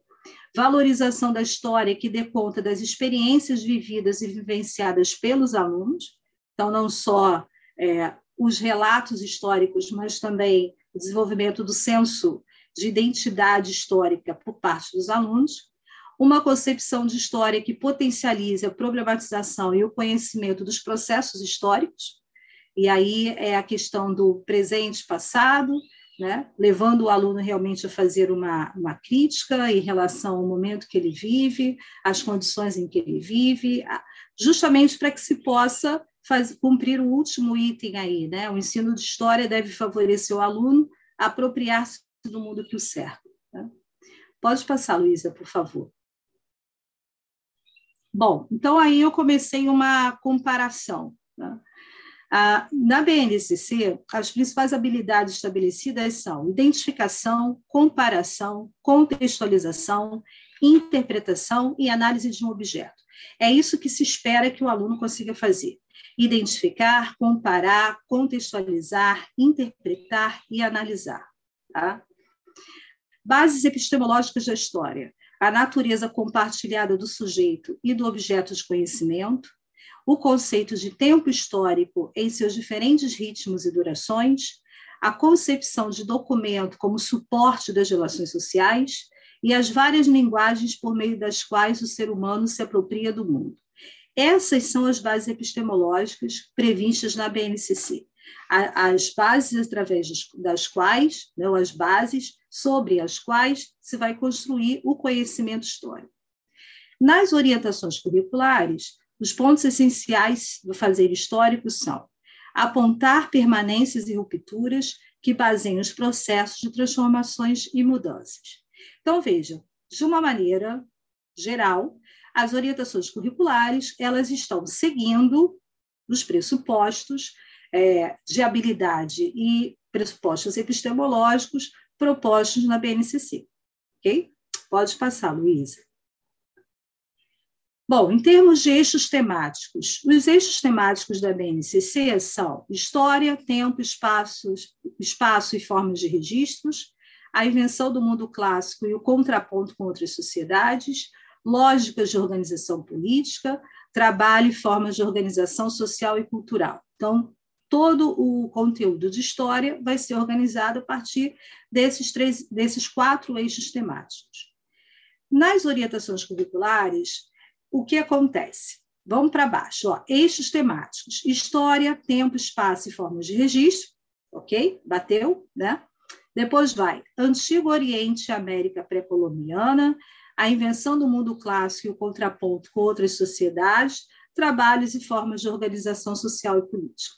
Então, você já começa aí uma questão um pouco diferente. Né? Nos eixos temáticos previstos pela BNCC, são quatro grandes eixos gerais. Nas orientações curriculares, você já vê uma certa especificação de conteúdos ali. Né? E aí, quais são os grandes pontos articulares do objeto do conhecimento? História. São justamente os três grandes é, pontos do conteúdo que eles consideram válidos para o estudo da Idade Média: a Europa medieval, as sociedades africanas e a transição do mundo feudal para a modernidade. Né? Então, daí você já observa, bom, pelo menos entrou aí, entraram aí as sociedades africanas, ótimo. Né? Mas essas sociedades africanas, elas são colocadas é, numa forma, é, num, num, processo diferenciado daquele da dita Europa medieval. Tá? E um terceiro ponto que seria essa transição aí do mundo feudal, então já está claro qual é o foco, né? É o, o, feudalismo, o sistema feudal, para a modernidade. Pode passar, Luísa, por favor. Então, na BNCC, quais são é, os focos de conteúdo que a gente poderia ter aí, que a gente tem ali dispostos, né? A passagem do mundo antigo para o mundo medieval, então, muito, está bem clara a história da passagem, né? a transição de um período para o outro. A fragmentação do poder político na Idade Média. O Mediterrâneo como espaço de interação entre as sociedades da Europa, África e Oriente Médio. Então, aqui você já percebe o seguinte: há um apelo a uma conexão, nem que seja assim uma conexão tímida entre a Europa, e aí utiliza-se a referência geográfica mesmo, né? Europa, África e Oriente Médio, tá? Então, uma, uma distinção aí que é muito mais geográfica do que propriamente é, político-cultural, né? A fragmentação do poder político da, na Idade Média, então, quem olha isso aqui acha que a Idade Média só teve períodos de fragmentação de, de poder político, porque isso está muito ligado à ideia de que o modelo de Idade Média é o feudal, né? então está tá ali bem disposto isso. Senhores e servos do, no mundo antigo e medieval, justamente para tentar fazer essa contraposição. Escravidão e trabalho livre em diferentes temporalidades e espaços, fazendo uma relação entre Roma antiga, Europa medieval e África. Lógicas comerciais de antiguidade romana e no mundo medieval, daí você pode até puxar a questão do Mediterrâneo e outras, e outras é, outros locais né, de conexão comerciais e, e, e, de trocas culturais, O papel da religião, dos mosteiros e da cultura na Idade Média, então daí dá, até dá uma certa ampliada, você não vê aí uma menção tão direta à igreja, necessariamente, né? Tem, sim, na religião cristã, os mosteiros, mas há uma abertura aí para outros elementos. O papel da mulher na Grécia em Roma e no período medieval. Vamos passar para a próxima, por favor, Luísa. No seguinte, é, nos seguintes slides, você vai ver já como é que isso foi organizado em termos de conteúdo das orientações curriculares. E o que, que é, como é que foi disposto? O ano 6, que é o sexto ano, né? A, a, a, unidade, a Europa medieval, vai se dividir nesses quatro itens de conteúdo: migrações germânicas e formação do feudalismo, a sociedade de ordens e a vida cotidiana no feudo, transformações a partir do século XI e a cidade medieval e o poder da igreja. O poder da igreja eu achei ótimo. No segundo, sociedades africanas, organização social e política das sociedades africanas, experiências históricas e Império do Mali, o Reino do Congo e os povos mantos e sudaneses, justamente aqueles que tiveram mais é, contato com né, a, os portugueses e geraram né, o, número de, de, escravos que acabaram, acabou chegando ao Brasil aqui na época da colonização. Pode passar, Luiz. Ano 7. Percebeu o gap? Olha só, aquela criança vai estudar aquilo tudo que eu acabei de mencionar no quarto bimestre do sexto ano. E aí, no ano seguinte, ela vai começar a estudar a transição do mundo feudal para a modernidade, a centralização política, a formação dos estados modernos. E aí, mudanças e crise na sociedade feudal, conceitos de modernidade, permanências e rupturas na emergência do mundo moderno, interações sociais, culturais e econômicas entre América, Europa, África e Ásia. Então, a Idade Média ela acabou resumida, na, na verdade, ao último bimestre do sexto ano, né? porque o sétimo ano é simplesmente você fazer a, a chamada transição do mundo feudal para a modernidade. Ok? Pode passar, Luiz. Bom, as habilidades nas orientações curriculares, que é onde aí você pode encontrar, além daquela coisa engessada que foi em termos de conteúdo, ali disposto anteriormente, você tem aí, nessas habilidades, um, digamos, um caminho por onde você pode ir um pouquinho mais aprofundadamente. Então, que essas habilidades elas estão previstas nas orientações curriculares, não, não é algo que eu escrevi, tá? Eu simplesmente cortei, colei e coloquei aqui no slide. Fatores que contribuíram para as rupturas e continuidades históricas que levaram, levaram à crise do Império Romano, identificar as características presentes nas estruturas feudais e o processo de ruralização, compreender a formação de grupos sociais que surgiram durante a Idade Média, caracterizar e comparar as dinâmicas de abastecimento e as formas de organização do trabalho e da vida social em diferentes sociedades e períodos, com destaque para as relações entre senhores e servos, compreender o papel da religião cristã e suas interferências políticas no processo de formação do mundo feudal, do mundo medieval, descrever a análise, descrever a análise e analisar, desculpa, descrever e analisar os diferentes papéis sociais das mulheres no mundo antigo e nas sociedades medievais, conhecer a diversidade das experiências históricas da África, suas organizações sociais e políticas e identificar o processo de mudança na sociedade feudal para o mundo moderno. Então, essas são as habilidades a partir das quais o professor vai poder é, transitar dentro daquele, daquele conteúdo engessado que foi estabelecido ali nas orientações inicialmente. Pode passar, Luiz. Bom, então, analisando os dados previamente, né, isso aqui é, é a minha primeira, meu primeiro movimento no sentido de analisar esses dados como historiadora. Como professora, eu já fiz essa análise diversas vezes, mas teoricamente, pensando teoricamente, numa pesquisa, é a minha primeira incursão nesses dados. Então, eu fui, fiz aqui aquela análise básica. A BNCC insere os objetos de conhecimento no sexto ano da educação do ensino fundamental, enquanto as orientações curriculares dividem os objetos de conhecimento no quarto bimestre do sexto ano e o primeiro bimestre do sétimo ano. Né? O que, por um lado, até pode ser interessante, porque marca aí, é, num sétimo ano, retomar algum conhecimento anterior, né, relativo à Idade Média, para poder conseguir fazer a tal transição para a modernidade. A questão é como você vai conseguir, em um bimestre, ainda mais o quarto bimestre, para quem dá aula isso é muito claro, que eu vou falar agora, como você vai conseguir, no quarto bimestre, ensinar a Idade Média, um período que é de dez séculos, sem simplificar ao extremo. Fica difícil, não é verdade? Segundo, as orientações curriculares utilizam a mesma estrutura já tradicional para o ensino da Idade Média, seguindo a subdivisão temporal. Então, por mais que tenha se puxado ali algumas habilidades propostas da BNCC, isso não casa com a forma como os conteúdos foram propostos. Se propôs um conteúdo fechado, aí se puxar, se puxou habilidades que da, da, vieram da BNCC para compor aqueles conteúdos, mas os conteúdos em si já estão fechados e marcados por é, divisões, estanques, como se fossem elementos estanques, como se não houvesse diálogo entre esses elementos, conexões.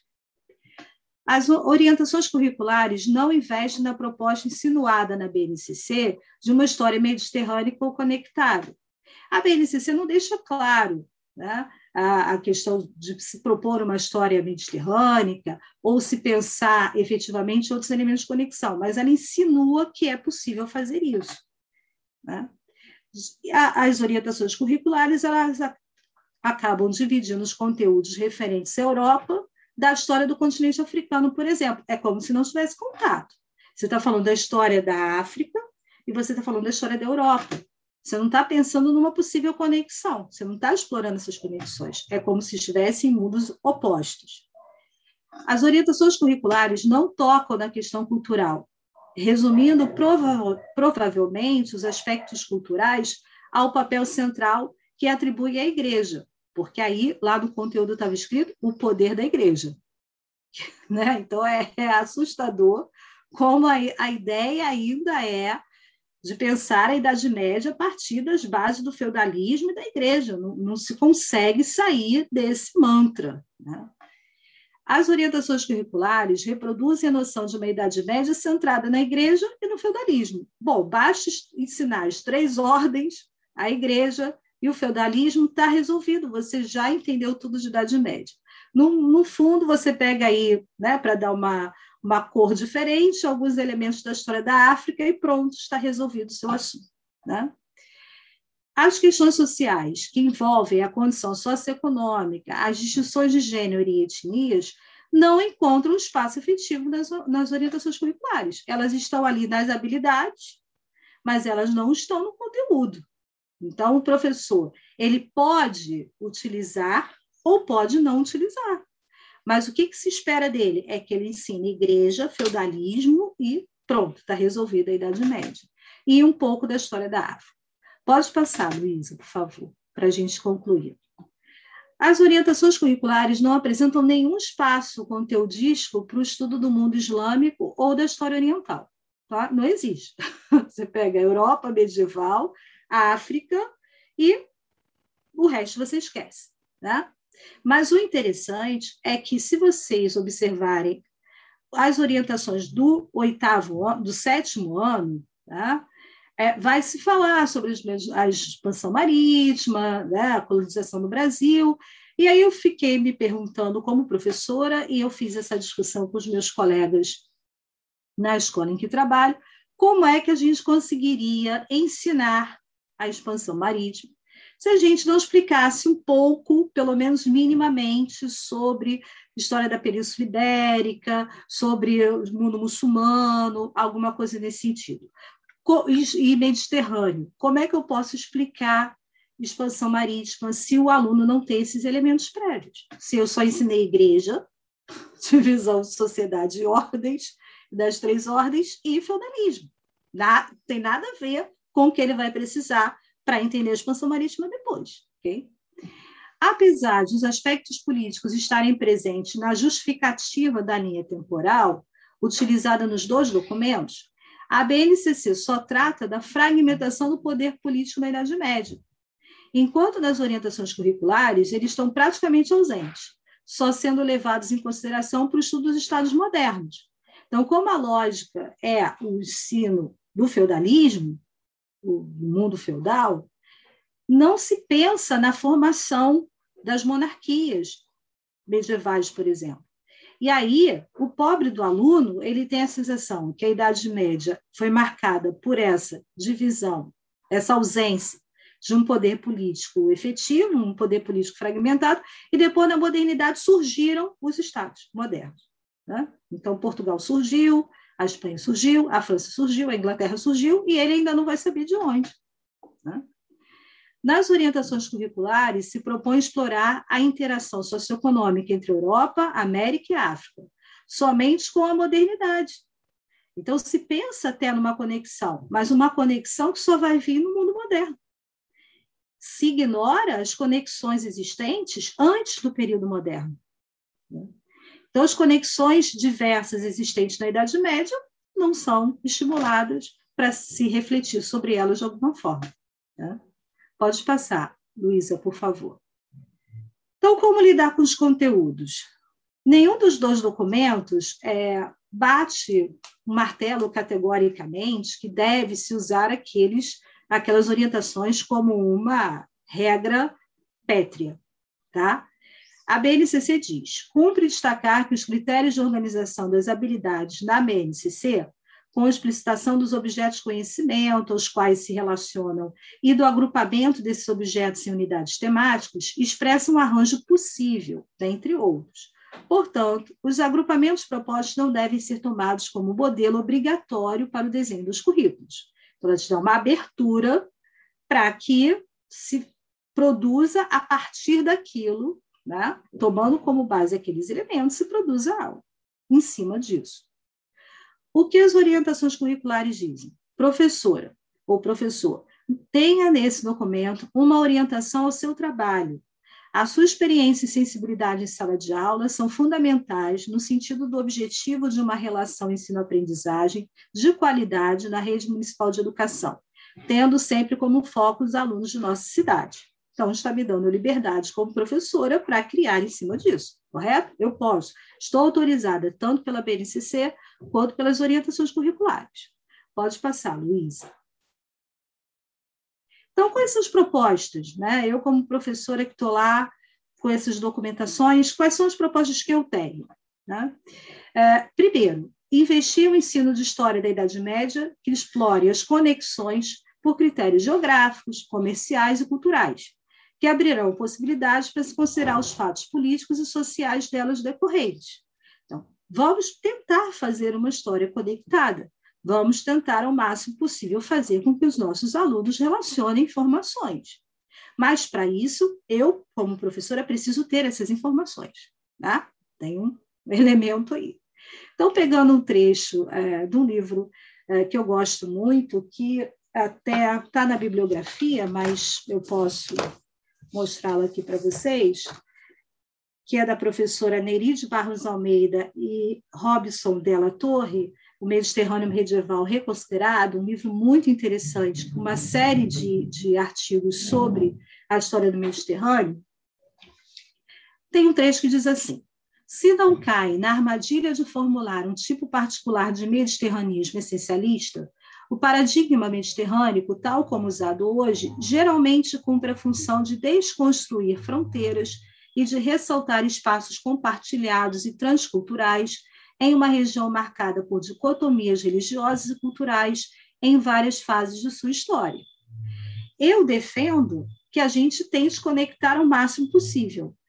O Mediterrâneo é um ponto de conexão, mas outros pontos de conexões podem e devem ser explorados por uma questão de espaço, já que a gente só tem um bimestre para falar de Idade Média, né? usar a chave do Mediterrâneo como um espaço de conexão é interessante. Né? Pode, pelo menos, ajudar o aluno a ter um, uma, uma concepção maior do que foi o período medieval. Pode passar, Luiz. A segunda proposta que eu levanto aí é, e aí eu penso numa questão prática, tá? não, é, não é um desrespeito a considerar que a história da Península Ibérica medieval é o foco, tá?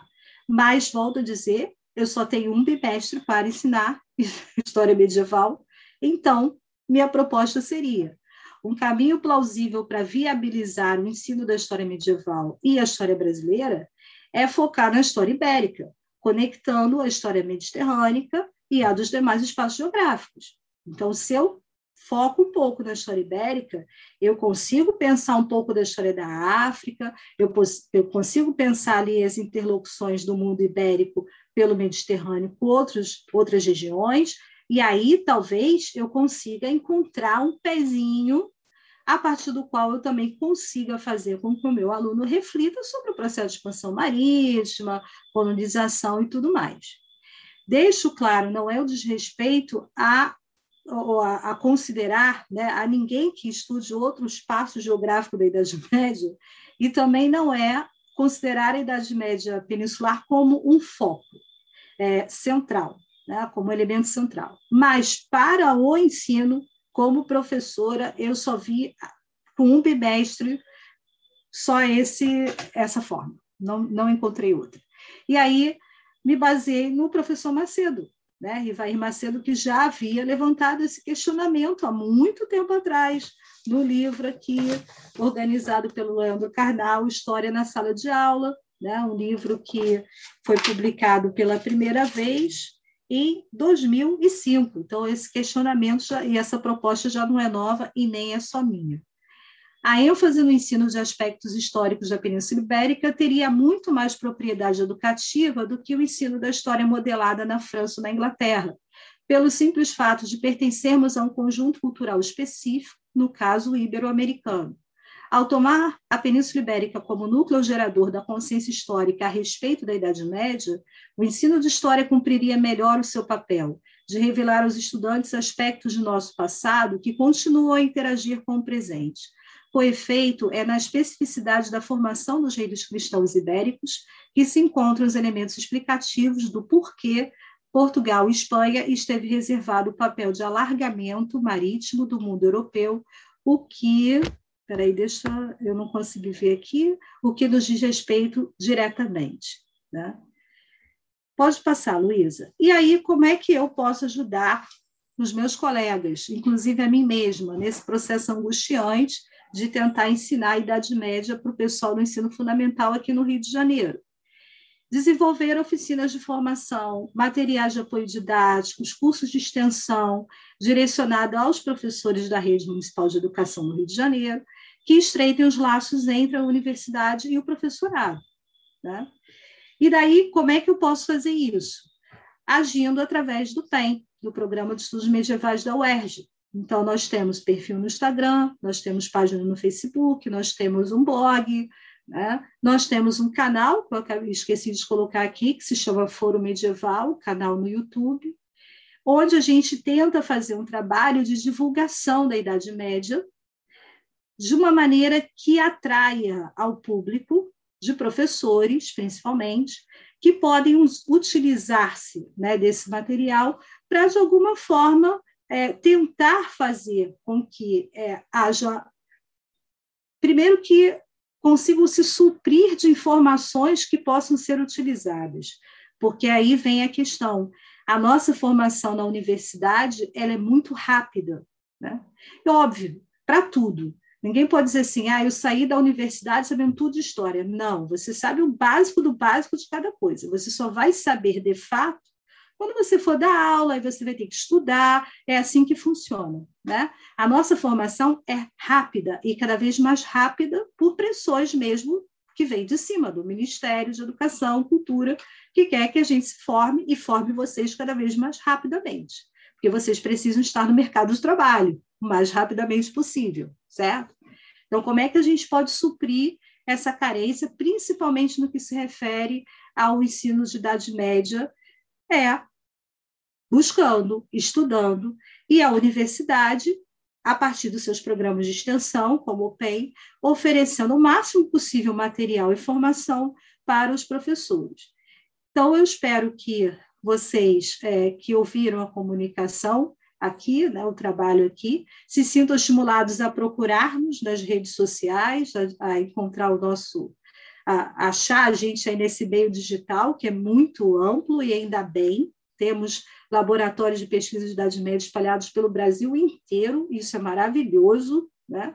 que continuemos assim, com gás, para produzirmos cada vez mais, para diminuir a distância entre o saber que a gente produz na universidade, que é tão bacana, que a gente tem visto aqui nesse seminário, trabalhos de excelente qualidade, né? de diversas partes do Brasil. Então, que a gente consiga cada vez mais levar esse conhecimento para quem precisa dele, justamente para ajudar a formar os nossos futuros cidadãos. Né? para mudar um pouco o nosso país, que é o que a gente quer. Né? Então, muito obrigada a vocês pela assistência. E aí, agora eu volto à função de coordenadora, tá bom?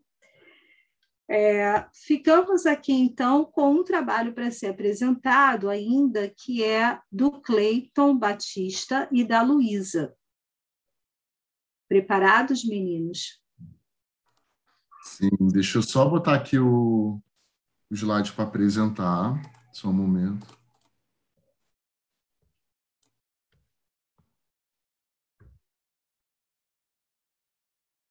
Hum. Ok. Bom, vocês estão Sim, Luiz, para começar, pode começar.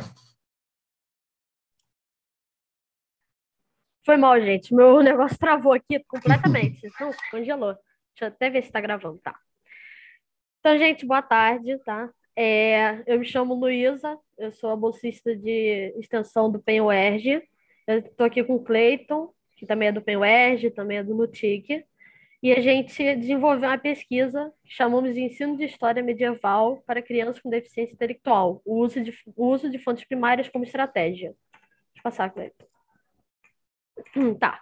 O nosso objetivo foi o seguinte: é a gente para o ensino de história medieval é, é uma coisa muito abstrata por ser uma temporalidade muito afastada e isso causa uma certa dificuldade quando vamos ensinar para crianças com deficiência intelectual exatamente por ser muito distante muito abstrato é, elas têm uma certa dificuldade de compreender por isso nós decidimos é, elaborar uma alternativa didática para poder é, tornar esse aprendizado mais mais plausível, mais fácil, que seria o uso das fontes primárias. Aqui nós vamos também dar um exemplo, que é o, o a gente vai usar o Mil e Uma Noites, para ensinar um conceito de história medieval. Pode passar, Cleiton, por favor. É, a nossa pesquisa ela surge a partir de uma disciplina obrigatória que nós temos que fazer aqui na, na, na licenciatura da UERJ, que é a Práticas Pedagógicas de Educação Inclusiva. Nós nos apaixonamos pela disciplina e a gente decidiu junto seguir uma pesquisa para a área de história medieval, que é o que nós trabalhamos e pesquisamos. Então a gente deu origem a essa pesquisa que vocês estão vendo aí agora. Pode passar.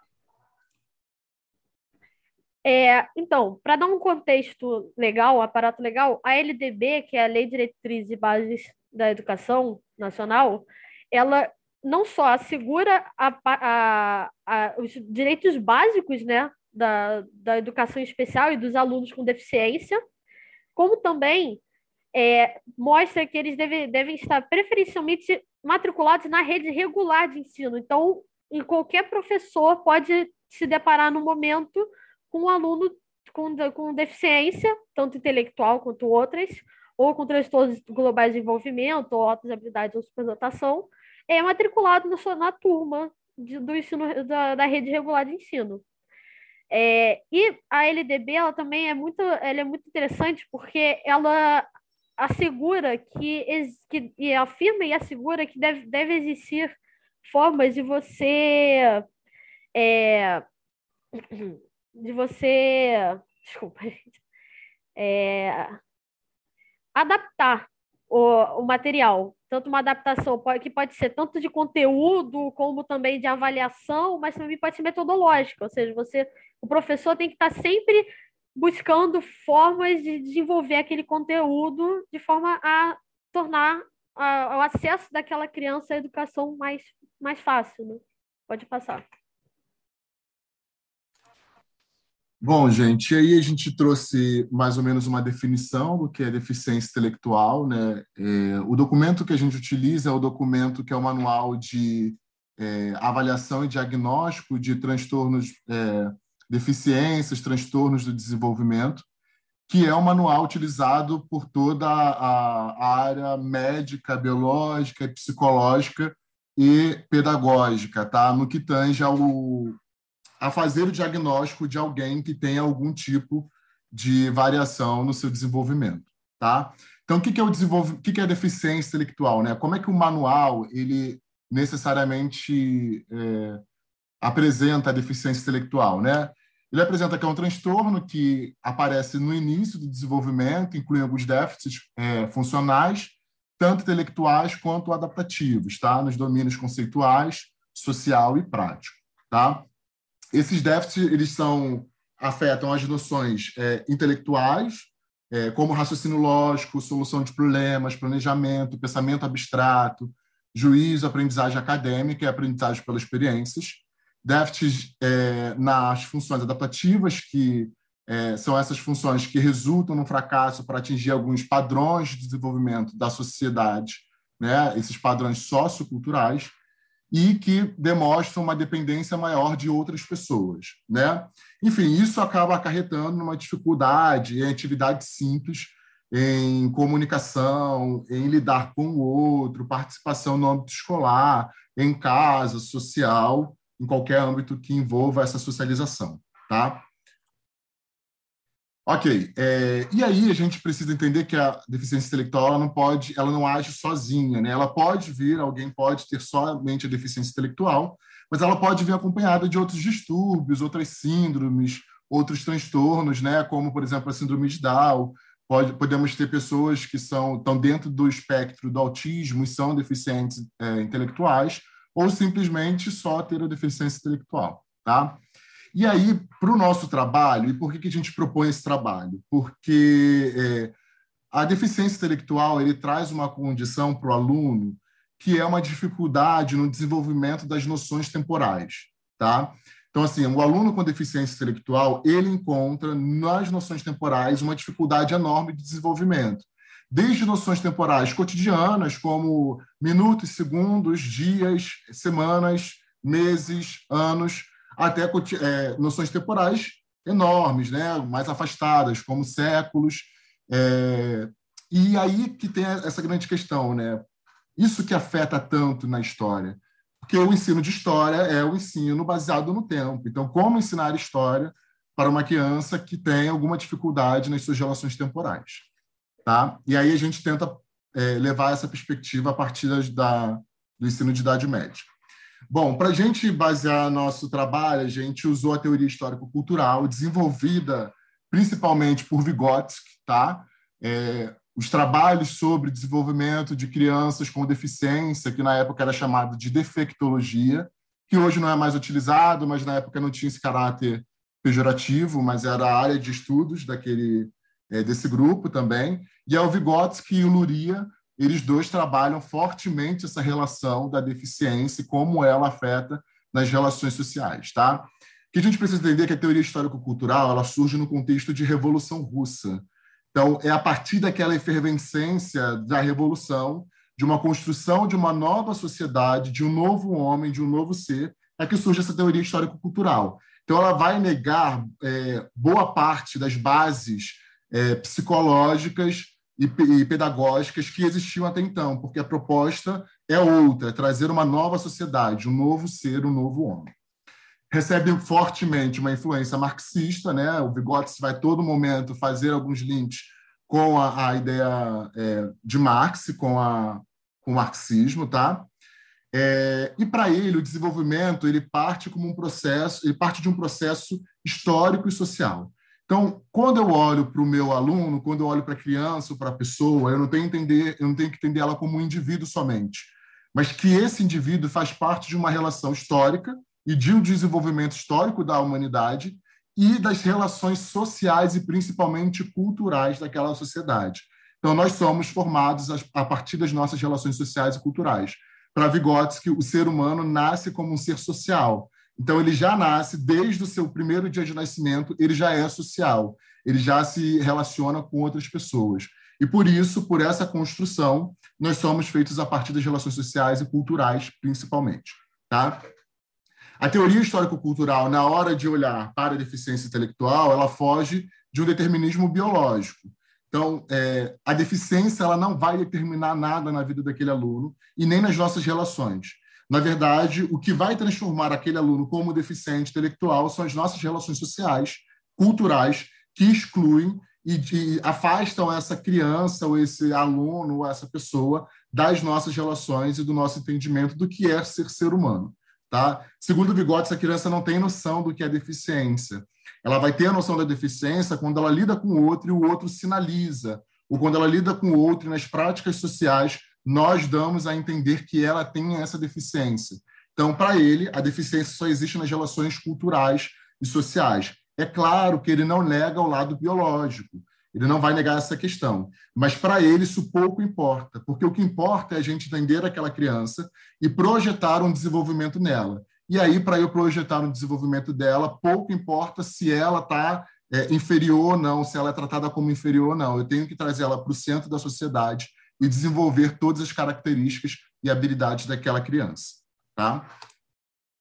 Bom, é, o foco não é mais na dificuldade, sim nesse processo de compensação, vou ver as habilidades que ela tem e reafirmar essas, as, essas habilidades, e a partir dessas habilidades eu vou desenvolver é, os conteúdos, as características e as funções superiores, que é o foco da aprendizagem segundo Vygotsky, e ela não é determinada é, biologicamente, né, como eu já disse. Bom, vou dar uma passadinha. Uh, pode ir lá, Luiz. Pessoal, é, aí a partir de tudo isso que o Cleito explicou, é, a gente pensou como a gente podia propor o ensino de temporalidades afastadas, somente no caso, nosso caso aqui agora, a Idade Média, né? É para essas crianças com deficiência intelectual. E a gente chegou no caso do uso de fontes primárias. É, e temos alguns argumentos em relação a isso. O primeiro é que ele vai despertar o interesse do aluno. E, e, o interesse do aluno, especialmente do aluno com deficiência intelectual, é muito importante. É uma coisa que durante as nossas aulas na, na UERJ foi muito ressaltado. Que é importante a gente acompanhar o interesse do aluno, tentar trazer o que chama atenção para ele. Então, assim, primeira coisa que vai, que vai sabe, é, determinar como é que você vai trabalhar com o aluno de deficiência intelectual é ele ter interesse naquilo que está sendo ensinado. Então, as fontes primárias, por serem coisas, uma, tornar as aulas mais dinâmicas e diferentes, acaba trazendo, o, o puxando o interesse do aluno. É, e e é, a gente partiu do princípio do que, de que o, o, a criança com deficiência intelectual não é incapaz de desenvolver um conhecimento que vai além da mera reprodução dos conceitos estabelecidos, nós buscamos também, com o uso dessas fontes primárias, a fomentação de uma consciência crítica e histórica dos estudantes, porque é, é, foi muito que a, a, professora Marta falou mais cedo, como a professora Lara também falou, de como, é, infelizmente, às vezes a educação cai muito naquilo de conceitos, repetição e reprodução, e não desenvolve uma consciência crítica, não desenvolve alguma coisa mais, mais profunda, de que o aluno possa ter uma opinião sobre aquilo, uma visão diferenciada. E a fonte primária ela pode vir exatamente atuando nesse ponto, né? É, e a gente, não, a gente não acredita que o, a criança com deficiência intelectual tenha, é, tenha a incapacidade de poder participar dessa construção de uma consciência crítica. Pode passar, Cleiton. É, e voltamos ao último ponto, que é um dos mais centrais, que é a questão da abstração. Uma criança com deficiência intelectual tem uma certa dificuldade com conceitos e com coisas abstratas. Por isso, é, as fontes primárias também vão servir como algo real, uma coisa mais concreta para poder você estar associando com algum conceito. Nós agora vamos dar, dar um exemplo, que seria o conceito, é, uma coisa abstrata, que é a expansão islâmica, e vamos usar uma fonte primária, que é o Mil e Uma Noites, né, o conto do Aladim, a lâmpada mágica, é para poder trans, transpor, transportar o aluno para essa coisa mais concreta, de forma que ele, a partir dessa coisa concreta, consiga se conectar com aquele conceito que a gente estava tentando explicar. Pode passar. Então, o Mil e Uma Noites é, é um, um, dos livros mais conhecidos, né? Assim, uma das fontes primárias mais conhecidas da Idade Média. É, é, é, uma, é fonte da cultura oral, né? O que é bem interessante. Ele, o, o Mil e Uma Noites não, ele surge como uma, histórias que vão sendo compiladas. Então, assim, tem uma coisa meio lúdica, uma coisa meio, é, sabe, uma coisa mais oral, que acho que chama mais atenção, é interessante, né? Então, a gente decidiu escolher né, esse, esse, essa fonte primária exatamente por ser uma fonte muito fácil de ser trabalhada, né? E que seja muito lúdica também. Cleiton, pode, quer completar? Sim, é, a questão da gente, da escolha da, do nosso trabalho, escolher o Mil e Uma Noites, é, é por, por várias questões. Né? Primeiro, é a facilidade de acesso a essa fonte. Né? No nosso caso, a gente está usando uma tradução feita pelo professor é, Mamed é, né? da, UF, da USP, e ele é um dos grandes tradutores de, do árabe é, para o português, principalmente para o português aqui no Brasil, né? É referência mundial sobre isso. Então a gente usa uma tradução feita por ele, que também é fácil de ser achada, mas a gente usa o Mil e Uma Noites por ele já estar tá dentro de um imaginário popular. Então é muito mais fácil a gente conseguir alcançar aquele aluno que talvez já ouviu alguma história do Mil e Uma Noites, a história que a gente usa é o do Aladim, a história do Aladim, que é uma história que ele já conhece um pouco, totalmente diferente da história que está descrita no, na fonte original, que ele provavelmente conhece a narrativa da Disney, mas que é, é, já é um ponto de encontro entre o aluno, já é um, um ponto de contato, tá?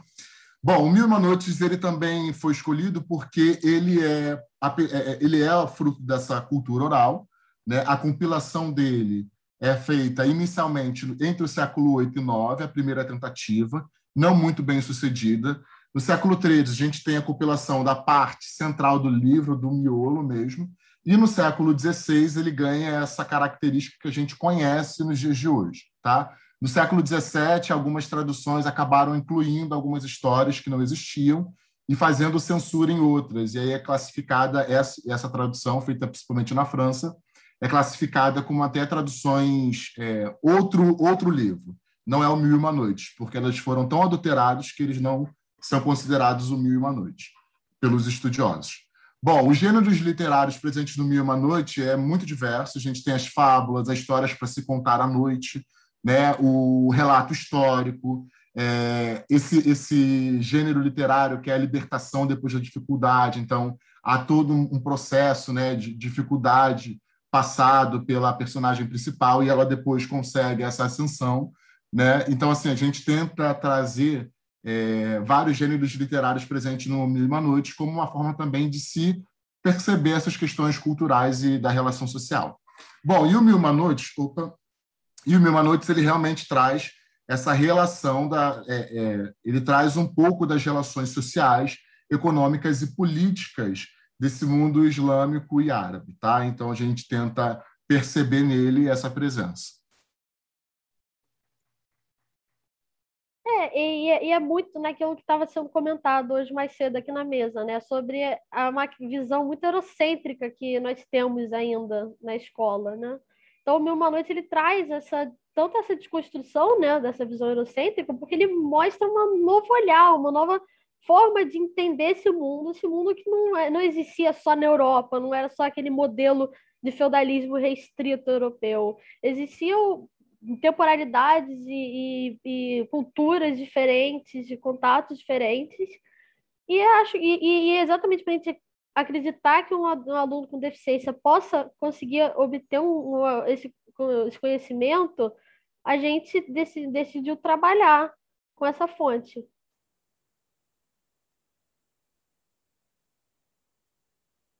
Cleiton, você está mutado isso. Agora foi. Aqui a gente está caminhando para apresentar nossa atividade. A gente pensou numa atividade que é dividida em duas partes. É, a primeira parte, trabalhar um pouco o lado mais visual e depois é, direcionar alguns debates e algumas conversas com o aluno. Tá?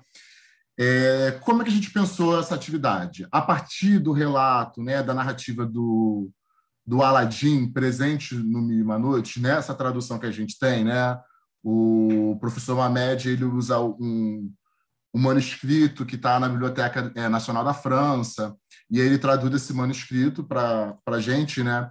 E aí, nesse manuscrito, né, não só nesse, mas em outros vários, mas a gente utilizou esse pela, pela credibilidade que ele passa, né, por ser um professor muito reconhecido, uma tradução muito detalhada. É, e a gente escolheu usar essa tradução, é, fazendo com que o aluno leia o texto e encontre no texto alguma relação, alguma citação a espaços geográficos. Né? Então, lembrando que a gente está querendo aqui desenvolver a ideia e o conceito de expansão muçulmana, expansão árabe. Tá? Então, a gente está tentando desenvolver esse conceito. De que forma a gente pretende fazer isso? Inicialmente, é a leitura do, do Mil Uma Noites. Então, por exemplo, no início do Mil Uma Noites, né, ele começa assim, do, do, do da narrativa do Aladim. É, e aí, no caso, é a Sherazade contando né, para o rei, e ela fala: Olha, eu tive uma notícia, rei do tempo, de que vivia em certa cidade da China um alfaiate pobre, cujo filho chamado Aladim era vagabundo e rebelde desde pequeno. Lembrando que esse texto a gente está apresentando aqui, mas para as crianças a gente pretende fazer algumas alterações, é, fazer algumas adaptações na linguagem. Mas a ideia é que a criança, ao ler esse texto, já entenda esse China e ela marque esse trecho em que, por exemplo, ele cita a China. Em outro caso, ela continua contando já no segundo dia, né?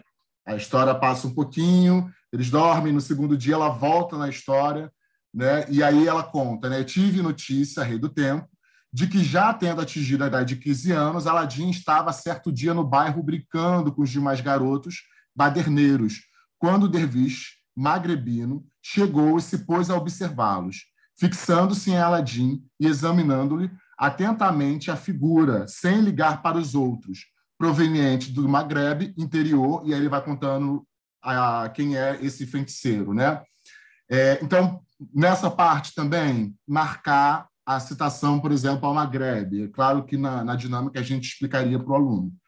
Mas é, é, só mais uma parte que tem que a gente trouxe aqui, é, que o, o, o, feiticeiro né, chega até a casa do Aladim, o pai do Aladim morre né, nessa narrativa original. O Aladim é, é, só o pai do Aladim morre, ele é órfão de pai, mas a mãe dele continua viva. E aí esse Magreb, né, o Magreb, olha, o feiticeiro se apresenta como o tio do Aladim, irmão do marido dela. E ela diz que não conhece. E ele fala assim, cunhada, não se espante de nunca, em tempo algum, ter me visto nem sabido sobre mim, sobre mim durante a vida do meu falecido irmão. Isso se deu porque eu deixei este país há 40 anos, exilando-me de, de minha terra e viajando pela Índia, pelo Sindh e toda a Arábia. Depois entrei no Egito, morando durante algum tempo na esplêndida cidade do Cairo, que é a maravilha do mundo, e por fim viajei para as terras do Ocidente inferior, interior, então, o aluno, ao ler a história do, do Aladim, ele teria que marcar essas é, cidades e esses locais geográficos em que são apresentados para ele. Bom, toda, toda atividade ela é feita com a mediação do professor, tá? que fique claro. Então, o professor, junto com o aluno, desenvolvendo essa atividade. E aí, a partir disso, a gente pensou em montar dois mapas. O primeiro mapa a ser montado com o aluno, né, o professor vai trazer o primeiro mapa, e aí esse primeiro mapa apresenta o início, né, um, um trecho do início do processo de unificação feito por Maomé, pós-morte de Maomé, né, pelos árabes muçulmanos. Então você tem lá a morte de Maomé, a unificação, e essa unificação acontece basicamente aqui no litoral é, da Península Arábica. E aí, esse primeiro mapa é apresentado para o aluno, explicado o que, que é, e a partir disso, a partir do relato da história do Aladim, é, o professor pede para que o aluno marque os territórios que são citados na história do Aladim, tá? E aqui eu abro já um parêntese. É claro que a gente sabe que a expansão árabe, por exemplo, não chega à China, né? Porém, é, o texto narra esse espaço. E por que, que é importante para a gente trazer isso? Porque na segunda parte do, do trabalho, a gente vai tentar pensar nas relações econômicas propostas também nessa história. Então, a partir das marcações que o aluno faz nesse mapa, a gente pretende que o professor desenvolva nele questões como, por exemplo, poxa, que, que território é maior? O primeiro território, marcado só com esse pontinho, ou esse segundo território? Então, o aluno, a partir das questões do professor, vai percebendo que há um processo de expansão, um processo de crescimento desse império, desse mundo árabe, tá? dessa expansão árabe. É, é, claro que o texto não vai pegar todos os territórios e vai acrescentar alguns que não estão dentro do que a gente, do que a historiografia entende como é, espaços é, que foram dominados pelos muçulmanos, mas é, nós entendemos que esse é o momento de começar a questionar o aluno e começar um processo de desenvolvimento desse conceito com o aluno, tá? E aí na segunda parte do trabalho é utilizar o mesmo texto que ele já leu, que ele já conhece, e pedir para que o aluno marcasse alguns produtos que são citados. Então, por exemplo, né, para encurtar a nossa apresentação, já devemos, já devemos ter passado o horário. É, Cinco pra, minutos. Ok. Para para trazer, por exemplo, né, o texto traz, por exemplo, é, citações ao ouro, né, o tecido de tal lugar, o ouro de tal lugar. É, traz também algumas citações a bandejas com produtos, né, com alimento, a, a, a escravizados que são citados dentro da narrativa. Ou seja, a partir desses produtos que são citados, começar uma reflexão com o aluno para pensar como é que esses produtos chegavam, como é que eles circulavam. E aí, a partir do processo inicial de entender que há uma expansão, há um crescimento, entender que há relações dentro desse mundo que agora é muçulmano árabe, né, é, que há relações econômicas, sociais e culturais presentes. No nosso caso, a gente recortou as relações econômicas, mas o Mil e Uma Noites traz, traz várias outras narrativas, colocando as relações, por exemplo, culturais né, e sociais. Então, tem, por exemplo, uma narrativa no Mil Uma Noites que traz a história de um, de um, um, um servo né, que morre. E aí, inicialmente, o cristão aparece como culpado, o cristão joga para a casa do judeu, o judeu, para não se incriminar, joga para a casa de um muçulmano. E aí chega essa, essa história no, no rei, e aí começa a tentar saber quem foi que matou realmente. Né? E aí há esse medo das relações culturais. Né? Então, se eu sou cristão, eu não posso matar, mas o judeu tem um pouquinho mais de privilégio do que eu. O judeu pensa a mesma coisa do muçulmano. Então, o muçulmano tem um pouquinho mais de privilégio do que eu. E assim por diante. Né? Então, assim, não é a mesma história do Aladim, é uma outra história.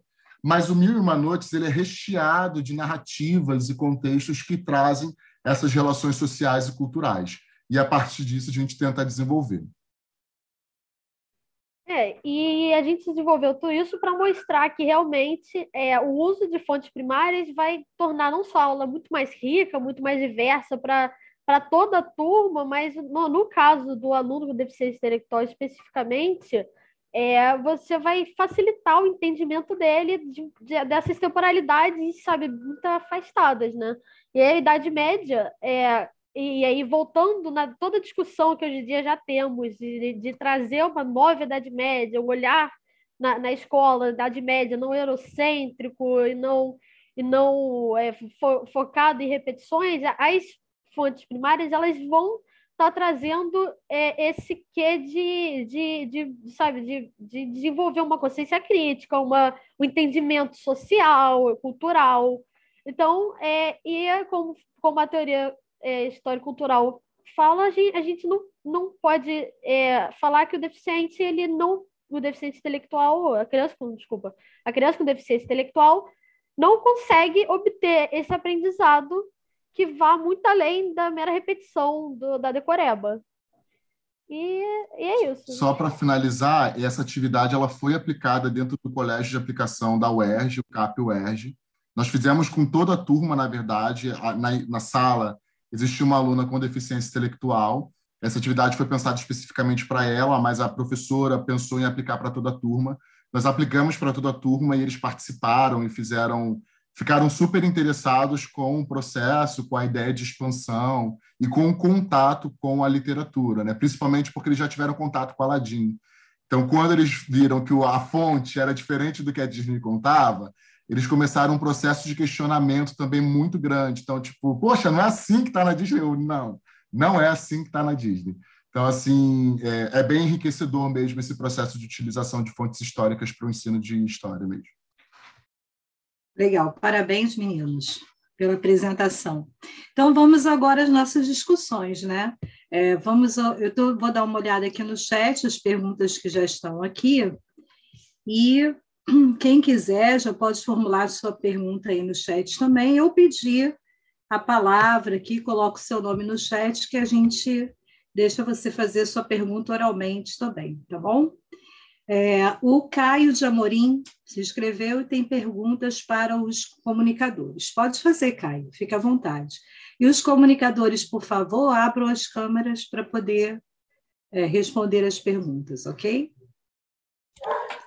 É, bom, primeiro eu queria parabenizar todo mundo pelas apresentações, é, pedir desculpa se o cachorro aqui no fundo estiver incomodando, mas, é, bom, mais uma vez, né, parabéns a todos, eu acho que as comunicações foram muito interessantes. E eu queria, na verdade, fazer, é, são três questões, né, uma primeiro para o Iago, é, eu queria saber um pouco mais, Iago, da, da, das questões que você disse dessa percepção da modernidade para os medievais, eu queria saber se é, a, qual seria a extensão dessa percepção, né, em termos geográficos, enfim, né, é, até onde você consegue perceber que essa percepção de modernidade ela se manifesta, né, se, se ela ela está restrita a alguma parte específica dessa cristandade que você está analisando, é, ou ela também seria perceptível em outros espaços, né, nesse momento histórico. É, e pergunto isso não em termos de documentação mesmo, mas de repente bibliografia que você possa ter passado, né, ou, ou lido alguma coisa a respeito. Né? É, a segunda. É, Caio, só um minutinho, eu vou fazer, vou aproveitar e vou fazer a minha para o Iago também, porque ele tá responde os Beleza. dois juntos, tá bom? Ok, sem problema. É, Iago, eu fiquei é, muito curiosa sobre o, o Salisbury e eu queria saber se a, a, os escritos dele, se a forma como ele pensa influenciou de alguma maneira as transformações políticas, qual é a tradição cultural a que ele está vinculado, intelectual, é, ele está imerso em um grupo de pessoas que está pensando como ele, ou ele é um ponto fora da curva nesse sentido? Você pode explorar mais isso para a gente? Eu sei que você tocou nisso na sua fala, mas eu gostaria que você elucidasse mais essa questão para a gente, tá bom? Mais alguma pergunta para o Iago? Alguém tem? Porque aí a gente já, já faz por participantes que fica mais fácil. Alguém quer fazer mais alguma pergunta para o Iago nesse momento? Não? Então tá. Qualquer coisa, se surge uma pergunta, depois é, registre no chat, por favor. Caio, pode continuar. É, a outra questão, né, é, é para a Lara, que eu achei muito interessante também as colocações, né, que você é, botou. Acredito que, é, até pela, pela menção que você fez ao Translate, acredito que você já conhece então, os trabalhos do Eduardo Daflon, né, que vão muito nessa, nessa direção, né, do estudo do campesinato e da, das próprias relações com a contemporaneidade.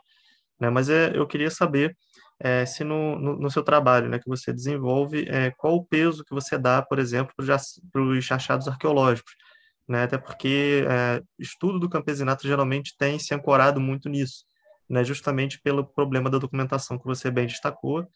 Né? E aí eu queria saber também, é, em termos de é, análise né, das próprias fontes, é, como que você consegue é, trabalhar de uma forma mais específica é, na busca por esse campesinato que teoricamente está ali é, sombreado, né, ou, ou, com uma ideia de esquecido, né, porque é aquilo, né, a, a evidência de ausência não seria ausência de evidência, né, e quando a gente está é, pensando nessa documentação, é, é, importante a gente sempre levar em conta quem que está produzindo, né, e para quem está sendo produzido. Né? Então, por exemplo, é, eu trabalho com, com as incursões vikings e em uma documentação franca, nos Anais de São Bertrand, é, por volta de 860, tem uma, um ataque que acontece no território franco e é dito que é, a aristocracia não teria enfrentado os invasores, mas quem teria feito, no caso, a mobilização é, para repelir o ataque foi justamente as comunidades locais, né? ou seja, basicamente os camponeses.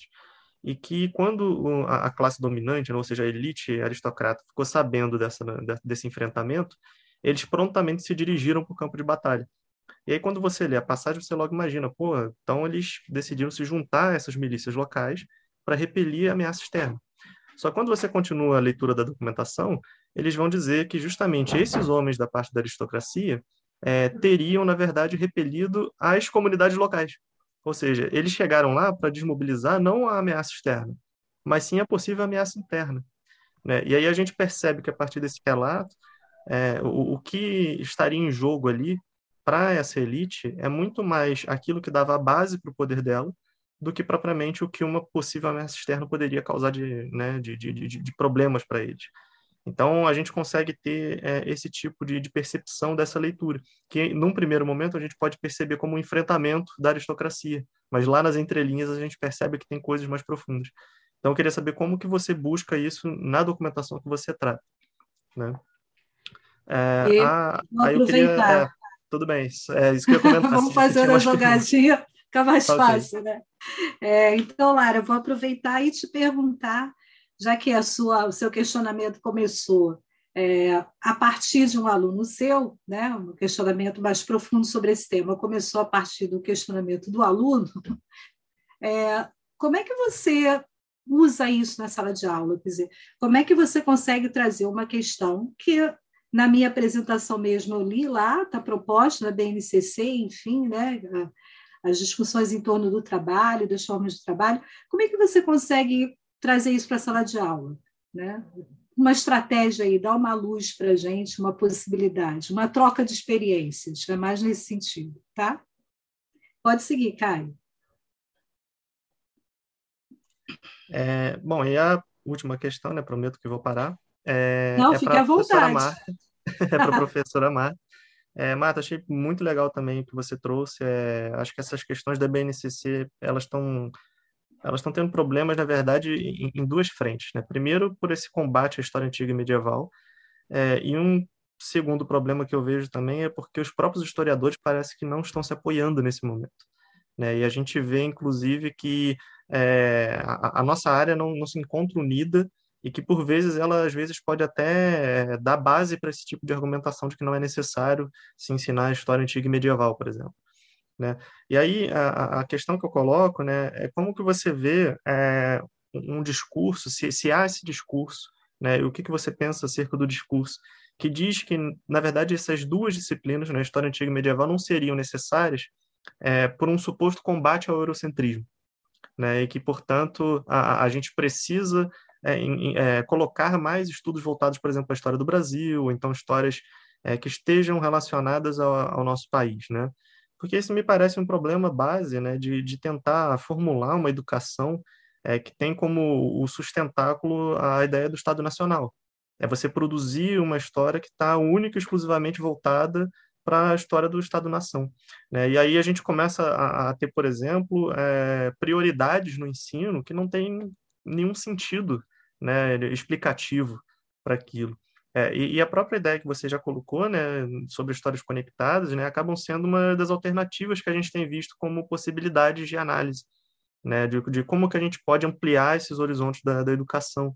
Né, a, a, as outras vertentes também, né, como por exemplo a história global, também é, partem no mesmo princípio, né, de tentar uma articulação maior, enfim, é tentar demonstrar que o, o mundo não se resume a, aos contatos que estão voltados para a nossa história nacional, e o que eu acho interessante é a gente pensar como que essas articulações elas podem ser pensadas é, antes desse período da modernidade, né? Porque a gente está falando de uma idade média, mas é justamente isso. Não é uma idade média naqueles moldes de que, bom, é, a, a, após o fim da, da idade média, início da modernidade, é que as conexões, os contatos se ampliaram. Né? A gente já tem uma idade média altamente conectada e altamente integrada. Né? Basta a gente ver os contatos, por exemplo, é, mencionados pela, né, na última comunicação, por exemplo, né, do, dos colegas que mostraram aí é, inúmeros locais sendo mencionados em uma fonte, né, e, e que, que, demonstram que há esse conhecimento em uma larga escala. Né? E aí eu queria saber mais é, a respeito disso, né, como que a senhora percebe esse discurso de combate a um suposto eurocentrismo. Né? Me parece que é, se há um, uma historiografia a ser combatida, né, a, a ser é, se há um discurso eurocêntrico a ser combatido, a gente tem que pensar justamente nos estudos da própria Europa. Né? Não tentar, de repente, ah, não, vamos focar mais em uma região do globo, porque aí estaríamos é, acabando com esse eurocentrismo. Não me parece, mas eu queria saber é, como a senhora pensa. Beleza, pode deixar. Mais alguma pergunta para mim? Além da que está escrita no chat, já que o Lucas já me fez? Eu, eu, tenho, professora, também. Pode fazer, Lara. E aí, eu, eu, no sentido também de compartilhar, que a senhora compartilhe uma experiência comigo, conosco, na verdade, né, na seguinte situação. É, aqui em Aripuanã, nós, é, eu acabei sendo convidada para pensar um currículo mínimo para trabalhar com os meninos aqui em História, né?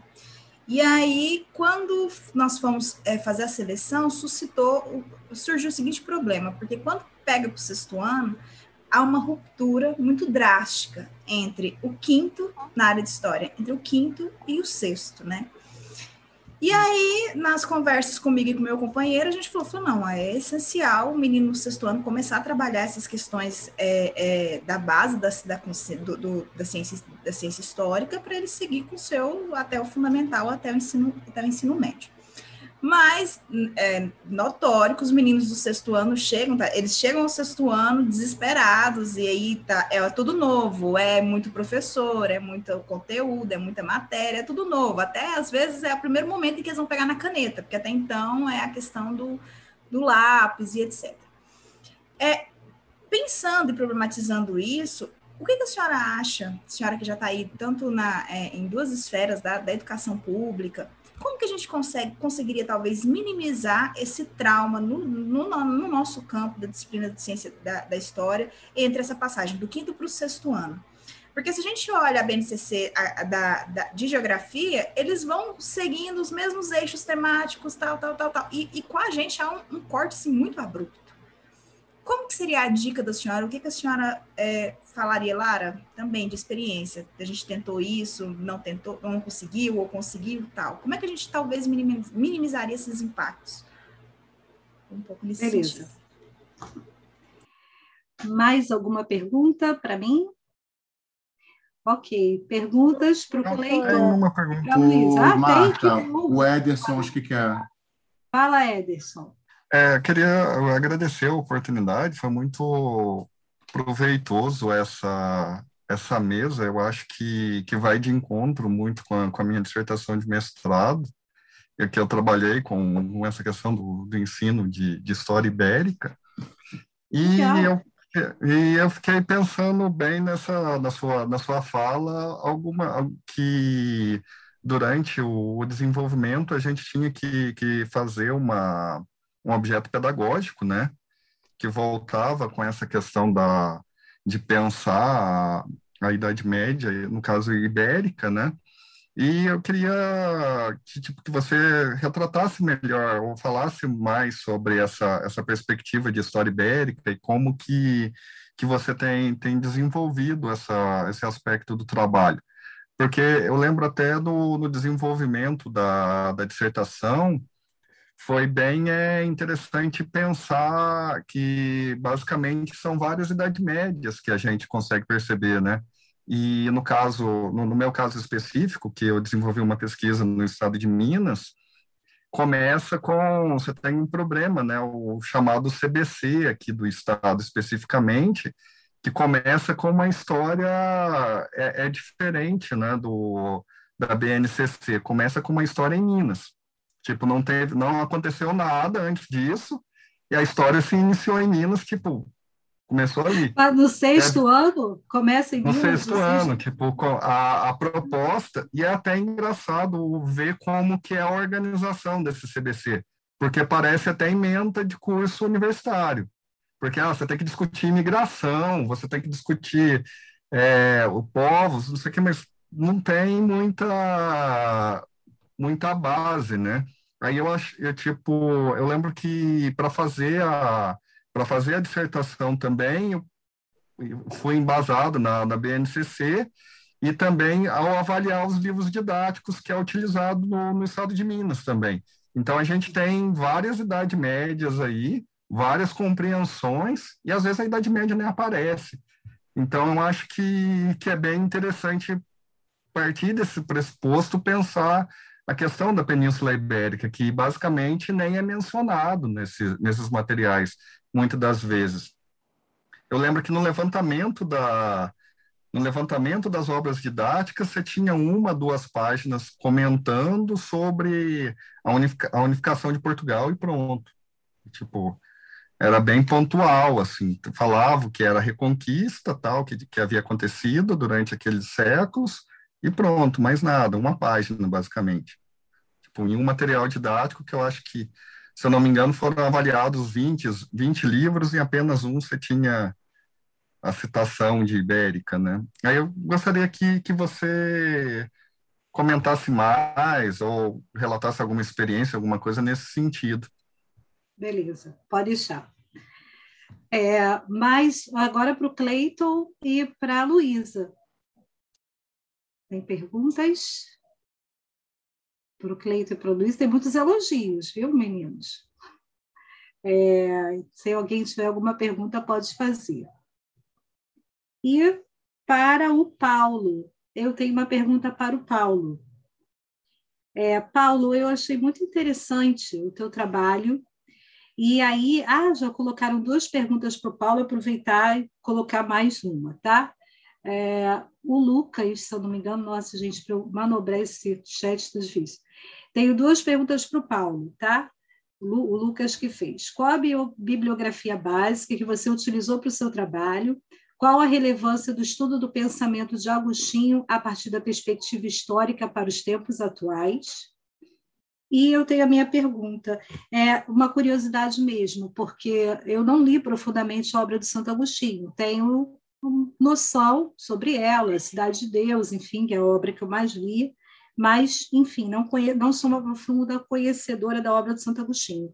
Como é que ele trata a questão da justiça humana? Quer dizer, é, há sim a justiça divina, né? mas como é que ele pensa a questão da justiça humana? A justiça aplicada pelos reis, a justiça aplicada por um poder laico? Tá, Paulo? Essa é a minha pergunta. Ok, então vamos às respostas. É, começando pelo Iago. Iago, pode responder. Olá, eu agradeço pelas perguntas. É... Quanto ao Caio, é interessante, Caio, porque existe um artigo, existem artigos que eu li para fazer minha dissertação de mestrado, uh, e basicamente são artigos resumões. Né? Alguns são basicamente cópias e munidas com alguns comentários de fontes primárias, uh, e outros artigos são né, resumos gerais sobre o tema, né? sobre a noção de progresso científico através da história. Ora, não só existe fora da Europa, ou até mesmo em vários reinos dentro da Europa, essa noção, como também existe em outros tempos. Você tem é, é, dados sobre isso desde a Grécia Antiga, alguns filósofos da Grécia Antiga. No caso de João de Salisbury, uh, a própria trajetória do João de Salisbury já, já denuncia isso. Não é? Ele é do sul da Inglaterra, de Old Sarum, né, Salisbury, ele parte para o norte da França, ele parte para a Península Itálica, né? ele faz todo o percurso, ele volta para a Inglaterra, aí no final da vida ele volta para a França. Ora, esse percurso dele já denuncia uh, uma certa movimentação, já denuncia que essas ideias não, não, não, estavam paradas, não eram só dele, não é? Há outros autores que falam isso também, autores ingleses, autores franceses, como eu bem falei.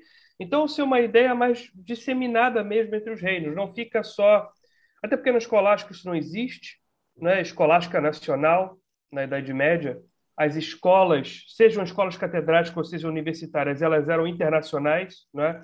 Eu penso que se o próprio Oriente Médio fosse católico, ou se o norte da África fosse católico, teriam estudantes desses, desses locais nas universidades europeias, porque é impressionante você ver alunos da Polônia, você vê alunos de Portugal, você vê alunos da Escócia, você vê alunos da Sicília, em universidades como a de Paris, como a de Oxford, né? em escolas catedráticas como a de Charter, que era o caso do João de Salisbury. Ele era inglês, mas ele estudou uma parte da vida dele na França.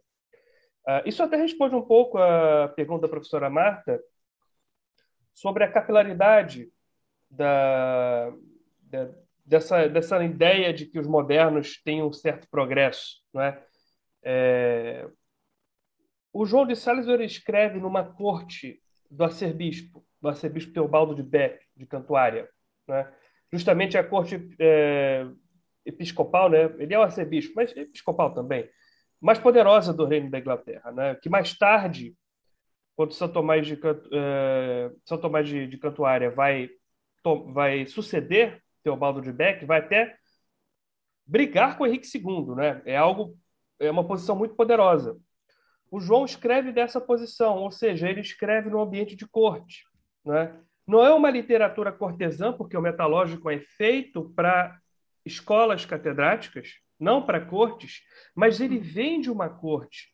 Desde que pense na escola catedrática, ele vem de uma corte. Ou seja, como é a corte de Teobaldo de Beck? Teobaldo de Beck ele tinha um histórico de sustentar pessoas na corte dele muito ligadas ao estudo, muito ligadas ao saber. O próprio Teobaldo de Beck ele era especialista em direito canônico, não é? O que exige uma série de, de, de, de conhecimentos é, gerais para você ter esse tipo de, de, de, conhecimento, inclusive filosóficos, né?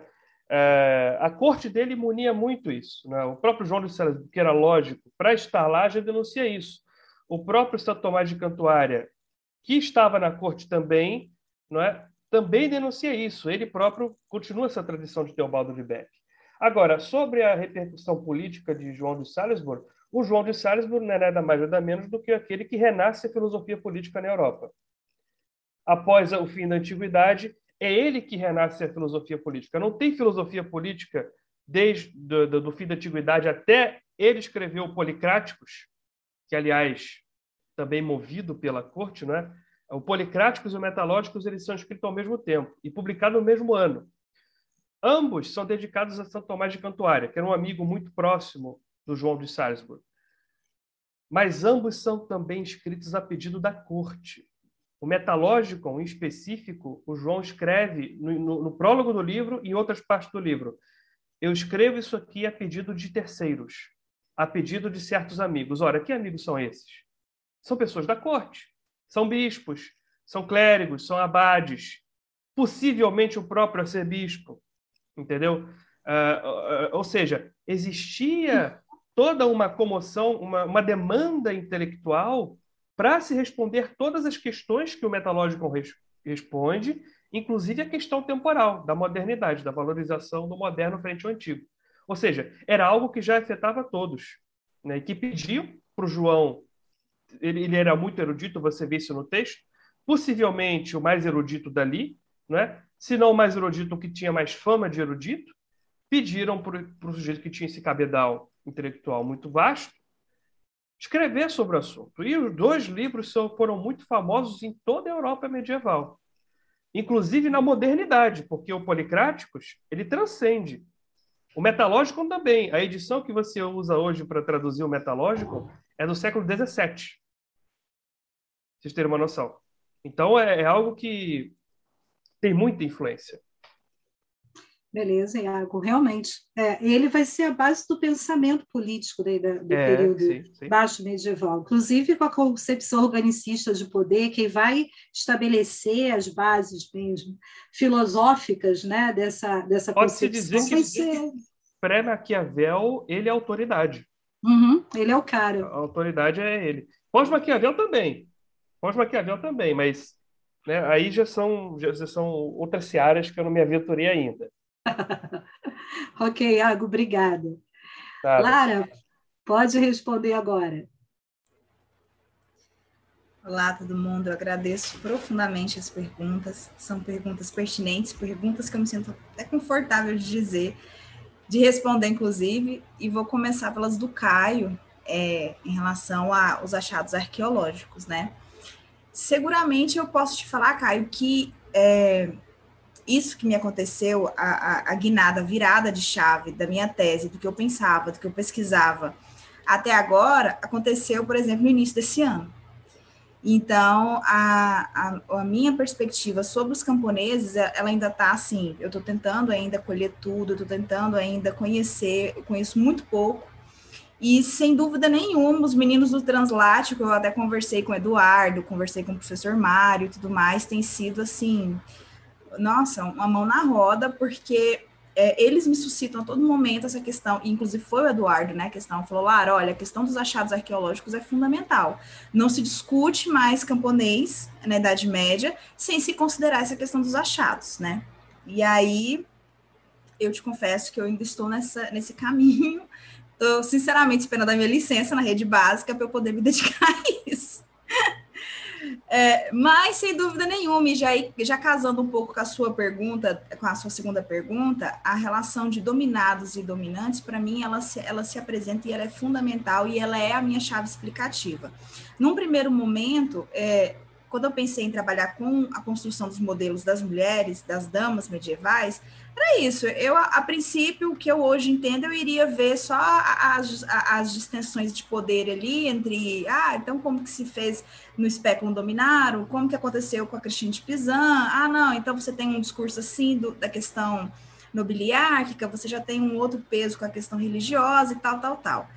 E assim, eu agradeço profundamente o meu aluno que me fez pensar e repensar, porque seria horrível um trabalho dessa forma para uma tese de doutorado, principalmente.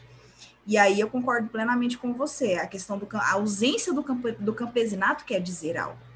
A, a, aí, aí para mim, a chave explicativa da dominação desse camponês enquanto é, parte, enquanto uma força social ali que está, de uma certa forma, nesse campo da dominação, atrelada a essa questão da produção, o que, que é essa produção que eu te confesso, eu ainda tenho que entender o que, que é essa produção, o que, que é essa mercadoria na Idade Média, que eu também ainda não sei, é tudo ainda muito incipiente para mim são perguntas fundamentais. Então, eu preciso entender quem que é esse camponês, a que camponês eu estou me referindo, mas que eu tenho como uma chave explicativa que esse camponês ele está inserido na pirâmide é, ali na pirâmide ele está sendo dominado e aí domínio, domínio de todas as formas e não significa dizer um domínio inocente porque daí a gente também não pode tirar o potencial que ele tem de se opor e resistir a essa dominação, que em nenhum momento eu estou dizendo num, numa questão de uma consciência é, hiper é, comunista que ele vai ter, não, não é nesse sentido, mas não podemos tirar é, é, é, é, a capacidade de organizar, a capacidade dele atuar, a capacidade dele disputar, inclusive, algumas questões fundamentais inerentes à própria existência dele. E aí, na tentativa, assim, talvez até mais, mais geral, sempre está vinculando ali esse aspecto do norte da França, que já faz ali fronteira com a Inglaterra, que tem a lógica mercantil. Enfim, a Idade Média, a Baixa Idade Média é um contexto muito é um contexto muito é, é, é, cheio de transformações que com certeza eu sei e, e, e não pensem que eu não me desespero em, ainda não ter saído da minha licença porque eu sei que tem muita coisa para fazer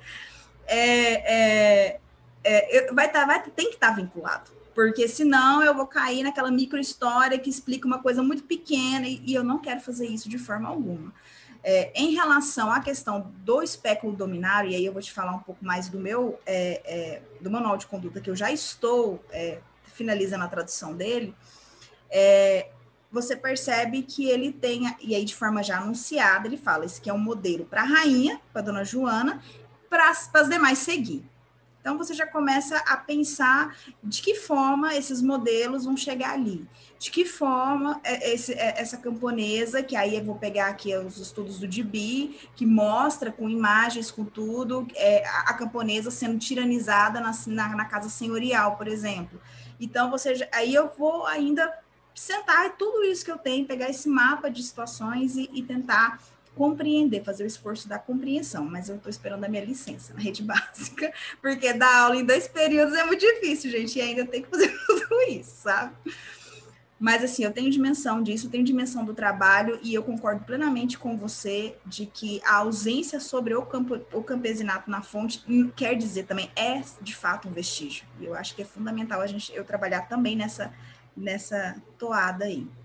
E em relação à questão é, do só, presidente. Só uma, uma claro. citação rápida. É, tem um texto é, de duas autoras, eu estou colocando no chat o nome, é, é, a introdução, na verdade, de, um, é, de, um, de uma edição da Past and Present, se não me engano, que trata de Idade Média Global. Mas nessa introdução, que elas estão oferecendo esse novo conceito, tudo mais, estão discutindo isso, é, elas justificam justamente que a, a, necessidade de se trabalhar, por exemplo, com espaços conectados, entrelaçados, com é, altas concentrações de circulação, etc., é, não necessariamente trata de você ficar é, focando justamente nesse tipo de atividade, né? ou, ou nesse, nessa manifestação de circulação, etc. Ela diz que é preciso também a gente perceber o que, que dá base para que essas circulações e esses entrelaçamentos é, sejam constatados. Então, basicamente, o que ela está dizendo é você constatar que há inúmeras circulações e demonstrar o valor, por exemplo, que alguns determinados objetos né, é, eram utilizados por, pelas aristocracias em contato, é, não necessariamente demonstra toda a fluidez que esse mundo medieval tem. E aí o que elas vão argumentar é que é necessário também para essa história é, medieval globalizada, ou pelo menos é, conectada, é, é, também analisar o que, que dá por base. E aí eu acho que talvez é, essa questão da base é, dê né, possíveis instrumentos, de repente, para você trabalhar futuramente essas questões voltadas para o campesinato. Aí é, o texto está disponível em PDF, você consegue achar ele, ele tranquilo. Mas era só isso mesmo.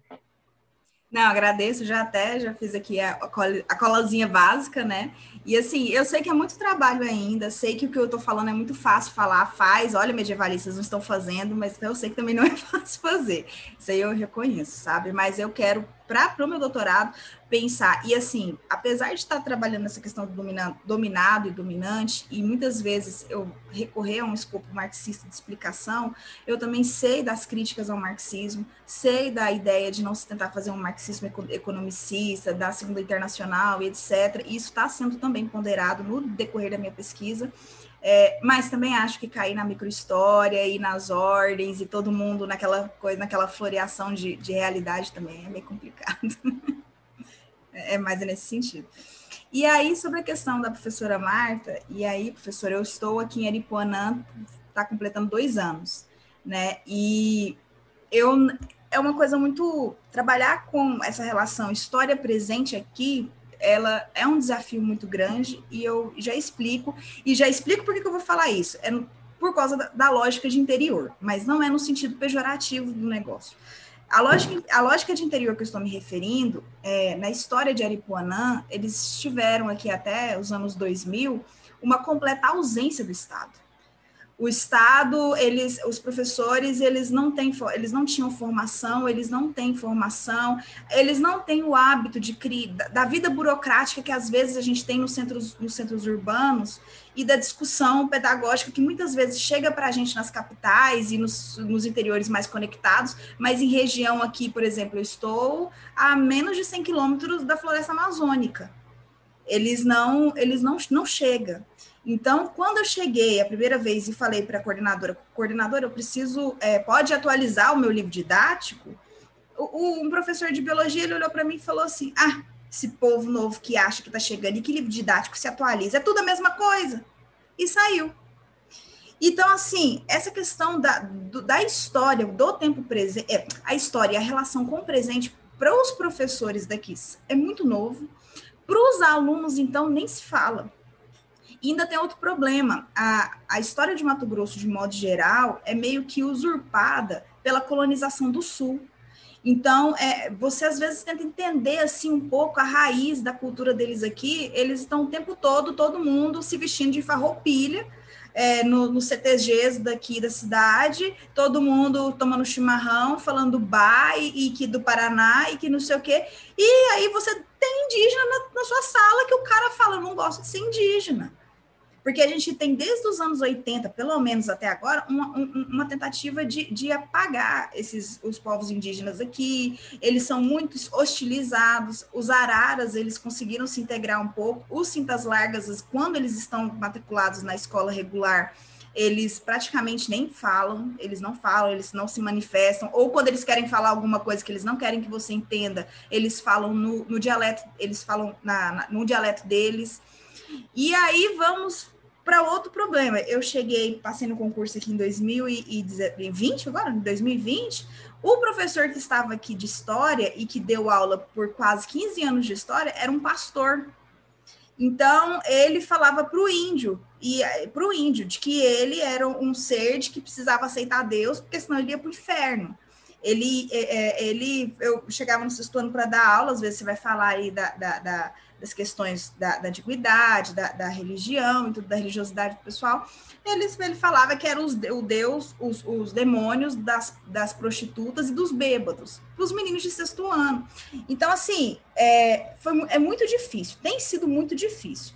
E aí, o que, que acontece? Em relação ao tempo de agora, aos dias de agora, é, do ano, de quando eu chego até seis meses depois, vem uma grande mineradora para cá, que é anexa, do Grupo Votorantins.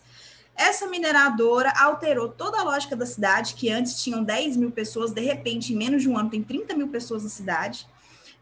É gente de São Paulo chegando, é gente do Rio chegando, é gente de Minas Gerais chegando. Então, é um momento assim, tá um fervilhão cultural, de disputa de lugar aqui, de forma muito grande. E aí, em, e aí, como que eu tenho trabalhado com os meninos a questão do, do presente e da história? Eu tenho resgatado, sempre partido desse momento de transformação daqui de Aripuanã. Então, por que que está transformando? Por que que o índio não se reconhece enquanto índio? E aí, o Arara, que foi o Guilherme, que me fez a pergunta de por que, que ele estudar aquilo ali, porque eu estava tratando ele como eu às vezes discutia um menino do IF, que eu dei aula dois anos atrás. E aí você já começa a fazer ah, o vínculo, faz sentido falar de Europa, faz sentido de alguma. Para o menino não fez. E a experiência que ele tem histórica é dele tentar, contra os garimpeiros e contra o pessoal aqui, de existir enquanto índio. Então ele está o tempo todo afirmando a identidade dele como aquele ser que está aqui, que ele que é dono dessa terra, que ele é um indígena, que ele tenta o tempo todo. E aí eu entendi que não adiantava eu trazer essas referências se eu não partisse daqui. E aí, como que eu tenho trabalhado com eles? Eu sempre parto daqui e a, a, chave de explicação da dominação e do dominado surgiu com ele, porque é o que ele vive. É o que o pessoal vive. E, inclusive, aí você vai se alastrando, eu consigo. Que aí eu tenho a minha escola e uma escola do lado, que é uma dos do maior grupo educacional particular aqui de Mato Grosso, do estado inteiro, que é o grupo, que é o colégio é, Santa Agostinho, não é Agostinho, não Ai, minha gente, me esqueci o nome do colégio. Depois eu lembro o nome do colégio. Mas, enfim, é, uma, é, uma, é particular.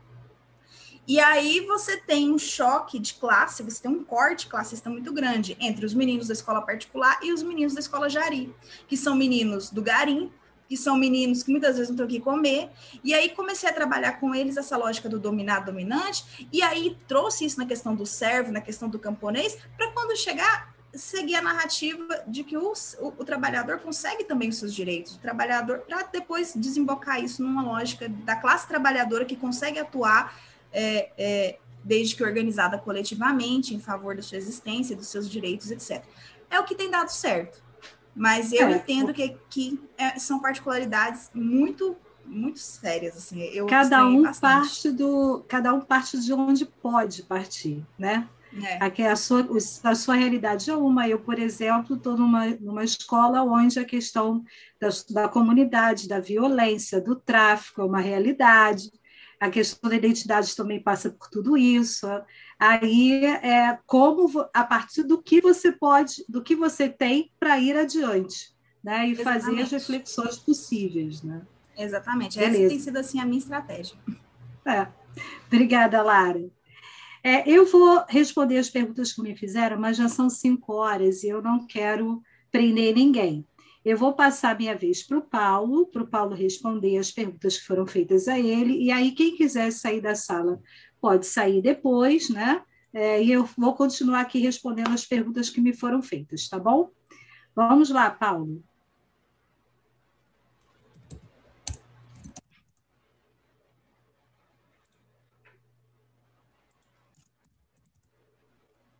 Paulo está aí, gente, ainda? Tá, né? Ele está, mas eu não estou ouvindo ele. Vocês estão? O microfone dele está desligado. Paulo, seu microfone está desligado.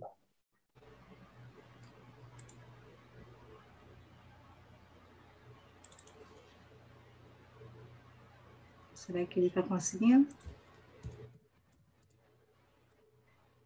Bom, então, enquanto o Paulo tenta, eu vou responder uma pergunta, tá? E o Paulo conseguindo, ele vem, responde e assim sucessivamente. É, vamos lá, é, como é que eu vejo a questão do eurocentrismo, essa questão, essa discussão entre história antiga e história medieval ser possível de ser utilizada no ensino? É, eu acho que eu já respondi bastante com a minha fala. Eu não, não não acho que estudar a Idade Média seja ser eurocêntrico, né? eu acho que isso é uma falácia, na verdade, e é uma falácia historicamente construída e academicamente sustentada. Por isso, a luta que a gente teve que travar para conseguir retornar, retor, retornar né, à BNCC, porque nós fomos chutados, literalmente, da BNCC. E foi uma coisa muito rápida, que entraria em vigor rapidamente se nós não tivéssemos nos mobilizado, a gente já teria a decretação da base e ponto final do jeito que estava. E foi uma luta, sim, bastidores não, não vou compartilhar aqui, que seria, seria até triste, mas foi uma luta ferrenha, inclusive nas universidades, para a gente conseguir mostrar para colegas de outras áreas, por exemplo, que nós precisamos continuar existindo. Né? E aí, vou dizer como professora, né? não universitária, mas professora que trabalhou desde o ensino fundamental, lá do primeiro segmento, que eu fiz escola normal, trabalhei como professora primária durante 21 anos da minha vida. Né? Então, a minha experiência vai do ponto, de um, de um extremo ao outro. Né? Eu não vejo o mínimo sentido e você começar a estudar, ensinar história para criança, começando com história do Brasil. Vou dizer pela minha própria experiência. É, eu, como eu disse, fui professora do ensino fundamental, primeiro segmento, estudei na Escola Normal Carmela Dutra, e aí uh, lá a gente começava, não tinha, não tinha pré-vestibular, né? Então, na parte da tarde, uma professora, a professora Rafaela, que foi responsável por eu fazer história, lembro dela até hoje, dava aulas para gente, né? enfim, para quem quisesse fazer faculdade, aquela coisa toda. E aí ela começava com aquele programa oficial né, da, de história. Crise do século XIV, porque aqui no Rio começa na crise do século XIV e em diante. E aí eu levantava o dedo e perguntava, mas o que, que tem antes? Aí ela, porque Portugal, porque Espanha, e não, não entrava na minha cabeça. Já no ensino médio, da onde vieram esses locais todos que estão falando aí, entende? Portugal, Espanha, Inglaterra, França, veio de onde isso? Então, assim, pedagogicamente, é impossível você ensinar história para uma criança se você não ensinar desde o início. Como é que você vai contar uma novela da metade para frente, gente? A novela está rolando no início. Então, eu acho que pedagogicamente é inviável. Tá? Daí, obviamente, você vai propor uma, uma, um ensino de história da Idade Média que não esteja atrelado àquele modelo francês. E aqui a minha crítica não é à historiografia francesa. Eu, por exemplo, sou uma fã dos análises, enfim, tem, tem, posso ter críticas, óbvio, né? mas acho que a, a guinada que eles deram em termos historiográficos e continuam dando é muito forte, é muito, foi muito importante, não pode ser desconsiderado. Então, não é a historiografia francesa, é a forma como nós costumamos, nos acostumamos a ver a história no currículo acadêmico, né, e no currículo escolar. E isso tem a ver com a nossa aliança lá no século XIX, do, no Império, né, aliança com a cultura francesa, tomar a cultura francesa como uma referência, a gente sabe, os manuais didáticos no Brasil, eles não existiam, eles eram traduções de manuais franceses, e assim foi sendo feito século XIX, boa parte do século XX. Então, a gente não, não se desviciou desse modelo de história. Tá? Daí eu acho que a história global, a história conectada, a história mediterrânea são possibilidades, são saídas que a gente pode usar para melhorar ou para facilitar e dinamizar o ensino da história. Também não são a solução. Qualquer modelo vai ter ali algo que a gente não concorda. Mas, em termos de ensino, eu acho que é uma chave interessante a partir da qual a gente pode pensar várias relações. Né? Então, quando eu falei, por exemplo, do Mediterrâneo, e aí entrando na, na pergunta do Eliezer, se eu não me engano, se eu falei o nome certo, é, qual é a minha qual é a minha dinâmica? Como é que eu faço, tá? Como é que eu estou tentando fazer desde então? Eu começo, sim, com aquela coisa da transição da antiguidade para a Idade Média, pá, e enveredo ali pelos reinos germânicos, enveredo nos visigodos, e dos visigodos eu vou para a Península Ibérica e vou relacionando Península Ibérica com outros elementos. Né? Então, quando, por exemplo, eu falo de, da, do movimento de, entre aspas, reconquista, né? embora o termo seja conceitualmente duvidoso, mas, enfim, né? A ideia mesmo retomada do território. Aí eu vou falando sobre a expansão muçulmana, aproveito e entro com um pouco de história da África, né? um pouco de história ali da Península Itálica também, e vou relacionando como possível, quando, por exemplo, falo sobre a questão da formação de Portugal, a aliança que vai tendo com a Inglaterra, então já vou explorando o dinamismo das relações ali Portugal e Inglaterra na Idade Média, né, as conexões que vão sendo estabelecidas entre os reinos ibéricos e o norte da África, as invasões. Então, vou nesse, nesse pé. Tá? É o que eu consigo, é meio que o roteirinho que eu criei para conseguir fazer com que o aluno juntasse essas informações dispersas de Idade Média com é, o que posteriormente vai ser necessário para ele entender né, a dinâmica aí entre é, o continente americano, a África e a Europa. Né? Eu uso, trabalho com eles o tempo inteiro a questão de que Idade Média, para mim, faço a discussão em torno do conceito, enfim, Idade das Trevas, aquela discussão toda, mas já digo claramente para eles que a gente está usando no sentido somente cronológico, aí bota aquela boa e velha linha do tempo lá, vou explicando, ah, ó, tá vendo? Isso é uma forma de construir, é só didático, e vou nessa toada. É o caminho que eu encontro para dar algum sentido. Entendeu? Agora, chuto o balde de feudalismo, falo muito pouco, né? falo assim, muito ao passar, aquelas três ordens eu nem eu já passei daquilo, então eu vou aproveitando a liberdade que eu ainda tenho por, na rede pública de fazer essas adaptações.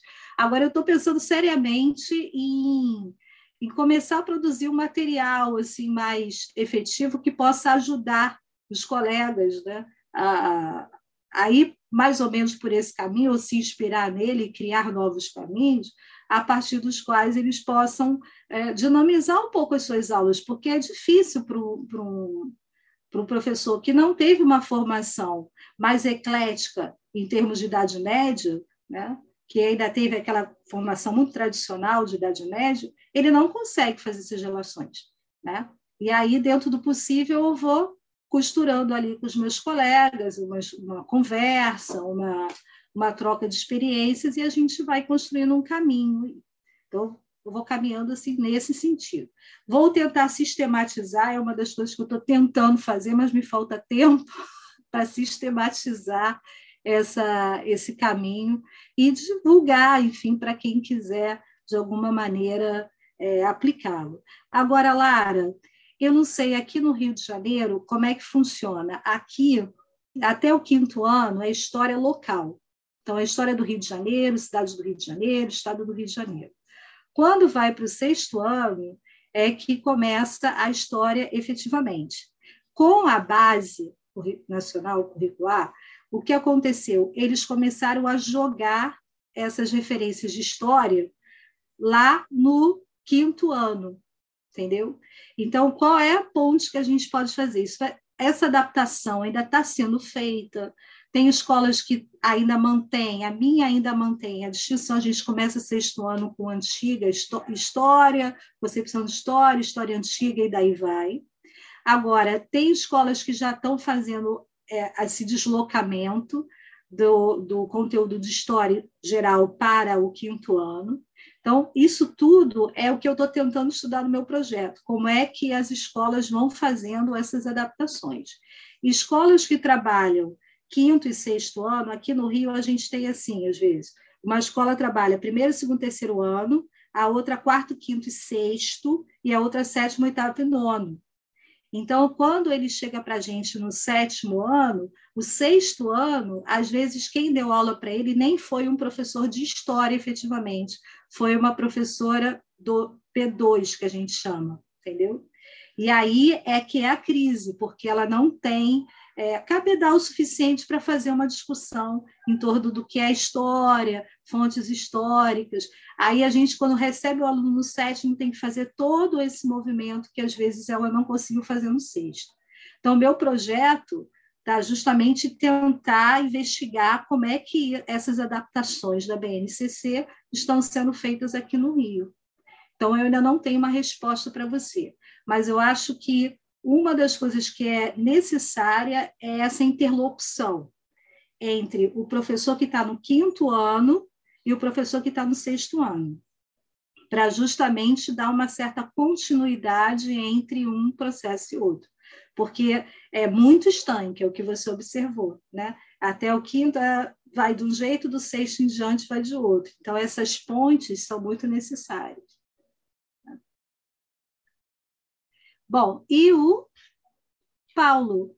Paulo conseguiu?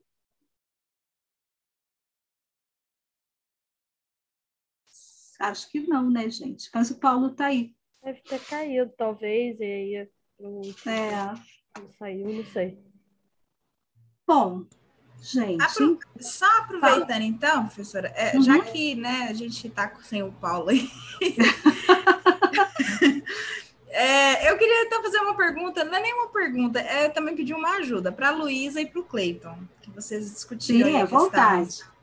É, meninos, assim, né? É, eu também faço parte aqui da, do Sindicato dos Professores e a gente está na comissão de acompanhamento ao retorno seguro das aulas. E ontem nós tivemos uma comissão o dia inteiro e dentre as coisas que se discutiu foi a questão das comor comor comorbidades para os alunos com deficiência, para os PCDs.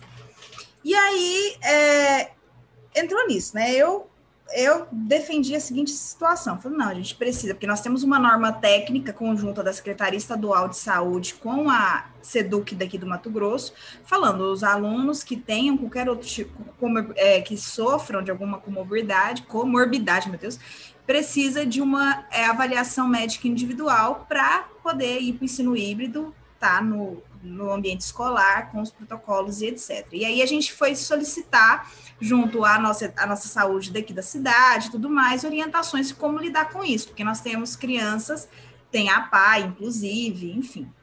E aí, é, e aí o que, que foi a discussão? Justamente o que, que seria a comorbidade? Seria só uma doença física ou seria no sentido dos transtornos do, do DH, do, da hiperatividade, etc, etc.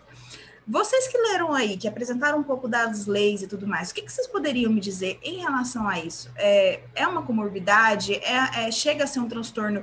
E aí eu, eu, é uma culpa minha, eu não tenho uma formação desse tipo, eu, é um assunto que eu conheço muito pouco, tentei conhecer ontem, encontrei gente que fala de um jeito, gente que fala de outro. Vocês que já estão trabalhando com isso, o que, que vocês poderiam talvez me apontar o caminho das pedras? É, não sei se o Cleito vai querer também depois falar, mas assim, é, eu sei pelo que eu, que eu ouvi das professoras na, na, nas disciplinas e, e, pelo que eu li dos textos que elas passaram, etc., que é, o TDAH, em certo nível, ele entra, ele pode entrar como transtorno do desenvolvimento, se eu não me engano. Tá, mas eu acho que realmente não é muito, sabe, é uma coisa que não está muito, muito clara, não é? É, é, é, é bem confuso mesmo. É, tanto que, e e sem falar, sem falar a parte de superdotação, tipo, é um monte de coisa que nem eles sabem se explicar direito. Talvez o Cleiton saiba explicar um pouco melhor. Entendi. Oi, Lara. É, então, a sua pergunta é mais direcionada para o Covid, não é isso? Para esse momento de pandemia. Exatamente, exatamente. Então, eu acho que a gente nem, na verdade, a gente nem pode dar uma resposta porque não existe uma resposta fixa, né? Não existe uma resposta certa. E quem provavelmente pode dar uma resposta melhor é a Secretaria de Educação da, da cidade específica, porque são eles que vão criando as regras do que é considerado comorbidade ou não. É, pensando de uma forma prática, eu lido hoje na escola que eu dou aula, eu tenho alunos com é, que a gente não chama que não são alunos ainda que são laudados, né? Não receberam nenhum laudo. Isso é uma, uma discussão muito grande, a galera ainda debate muito essa questão. Mas são alunos que, por exemplo, a gente percebe que tem um desenvolvimento atípico. É, e aí há uma questão, né? Por exemplo, tem um aluno, eu estou dando aula presencial desde setembro do ano passado, setembro, outubro do ano passado, numa escola particular aqui no Rio de Janeiro. E tem um aluno, por exemplo, que é muito difícil não fazer ele chegar para mim falar comigo perto, assim, na minha cara. E eu fico como? E, e, aquele, e eu sei que isso não é uma característica só da personalidade dele. Tem um desenvolvimento atípico mesmo. É, a mãe e os pais estão procurando é, o laudo, né? Estão consultando a psicóloga, ainda está fazendo todo o processo diagnóstico. Isso para a educação, na minha percepção, não interessa muito, pouco me importa se ele tem laudo ou não, o importante é entender quem é a pessoa, o processo de desenvolvimento dele específico, etc. Mas nesse caso específico, ele tem algumas atitudes que, num contexto pandêmico, são atitudes que a gente não acha que são corretas. Então, por exemplo, falar muito perto do outro. É, tem muitos alunos, tem outros alunos que você precisa ir na mesa, tocar no material, apontar, pedir para, sabe? E isso são coisas que no nosso contexto não são é, aceitáveis, né? Nesse contexto atual. Então, assim, por exemplo, é muito comum a, aqui no Rio de Janeiro eles não são considerados comorbidades, mas eu diria claramente que dentro de sala de aula, a dinâmica de aula deles traz algum certo tipo de risco que eu, se eu como professor consideraria comorbidade, mas a Secretaria de Saúde não considera. Então, não por isso, procurar a Secretaria de Saúde mas entendendo que se vocês tiverem abertura para falar e, e, apontar alguma questão, é apontar essa dinâmica. Poxa, na dinâmica de sala de aula, algumas práticas que não são aceitáveis, e a gente é, tem que. Gente, imagina, dar aula para pessoas que são cegas, você tem que trabalhar com braille. E aí, como trabalhar com braille sem contato físico, sem contato é, com materiais? Não existe isso. Então, assim, Traz... E aí, ao mesmo tempo, como dar aula para essa criança de forma online? Então, assim, é uma discussão muito complexa que eu acho que a gente não consegue é, acabar aqui e acho dificilmente que alguém, em algum momento, conseguiria acabar isso. Então, são atitudes que a gente toma que tem algum lado positivo, mas talvez algum lado negativo. Tá? Primeira coisa, até conseguir que a família fa tem, consiga o tratamento e que se tenha um Nossa, é, a gente é tem... É algo complexo. Eu trabalhei Sim pelo menos uns quatro anos com um menino que a gente sabia que era autista e a mãe não levava, que não conseguia, enfim e tal. Não aceita. Não aceita, né? Então é complicado. É isso. É, essas questões não são muito bem definidas. E até não, em sala de aula, por exemplo, eu tive alunos autistas, dois alunos autistas, um que interagia assim maravilhosamente bem, que ele queria ler qualquer coisa que você. Quem quer ler? Ele, ele queria ler e o outro que simplesmente não falava. Então, é a dinâmica mesmo da sala de aula e é difícil conseguir mapear é, essas, essas dificuldades né, que as crianças têm. É, é complexo, não é nada Eu acho fácil. que para o ensino de e a história... gente não está preparado para isso. Não, hum. e a gente como professores de história, a gente tem... A historiografia ainda não conseguiu avançar, e a historiografia eu, eu acrescento o ensino de história, o campo da teoria da história, ensino de história, didática da história, não conseguiu acompanhar essa dinâmica, esses debates sobre educação é, inclusiva numa perspectiva de deficientes. A gente não está preparado para isso. Nós temos poucas pesquisas. Nós temos isso, né? Dinâmica de sala de aula, práticas pedagógicas. Mas assim, não tem pesquisa, você não consegue encontrar uma ou outra ali muito. Tem uma tese de doutorado sobre isso, duas de mestrado e alguns artigos soltos. E aí fica assim, a gente não consegue ainda levantar é, muitas questões quanto a isso. É um campo muito aberto que está sempre necessitado de receber questionamentos e pessoas para pesquisar. É, o, é mas fica eu... feliz, tá? Porque na minha época não tinha nem discussão sobre isso. Imagina, você entrava na né? sala de é. aula, estava a criancinha lá. O que, que você faz com ela? Dá teu jeito. Sim. Não, o, e eu acho que um ponto Pode falar. Ah, desculpa, Luísa. Pode, pode falar. Não, que é muito que fala, que as professoras falavam na, na disciplina é que, infelizmente, a, a, o âmbito da educação especial é muito a vontade do professor. Tipo, o professor precisa ter a disposição, a vontade de poder trabalhar, porque a maior parte, o que, que pode, sabe, vai lá e dá, dá tipo, ah, não, passa ele, sabe? E ele não ensina, entendeu? É, e, e assim, tanto que é bem legal, a, a própria disciplina que a gente fez, ela, ela o final, o nosso trabalho final é fazer uma adaptação curricular e de preferência para um aluno de verdade. Então, assim, é, só que a gente está falando da UERJ, sabe? A UERJ é outra é, realidade. É, né? não, não, é uma graduação, entendeu? É, é, uma graduação que tem esse, esse âmbito, uma professora Sim. que tem um foco para isso.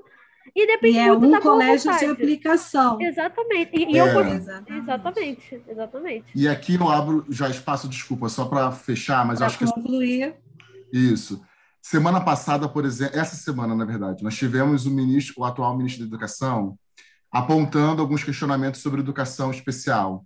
Então, ele fazia uma crítica falando que no Brasil a gente tem uma educação inclusivista, tirou esse nome de algum lugar. Inclusivista que só colocava o aluno lá e o aluno atrapalhava a dinâmica da sala de aula.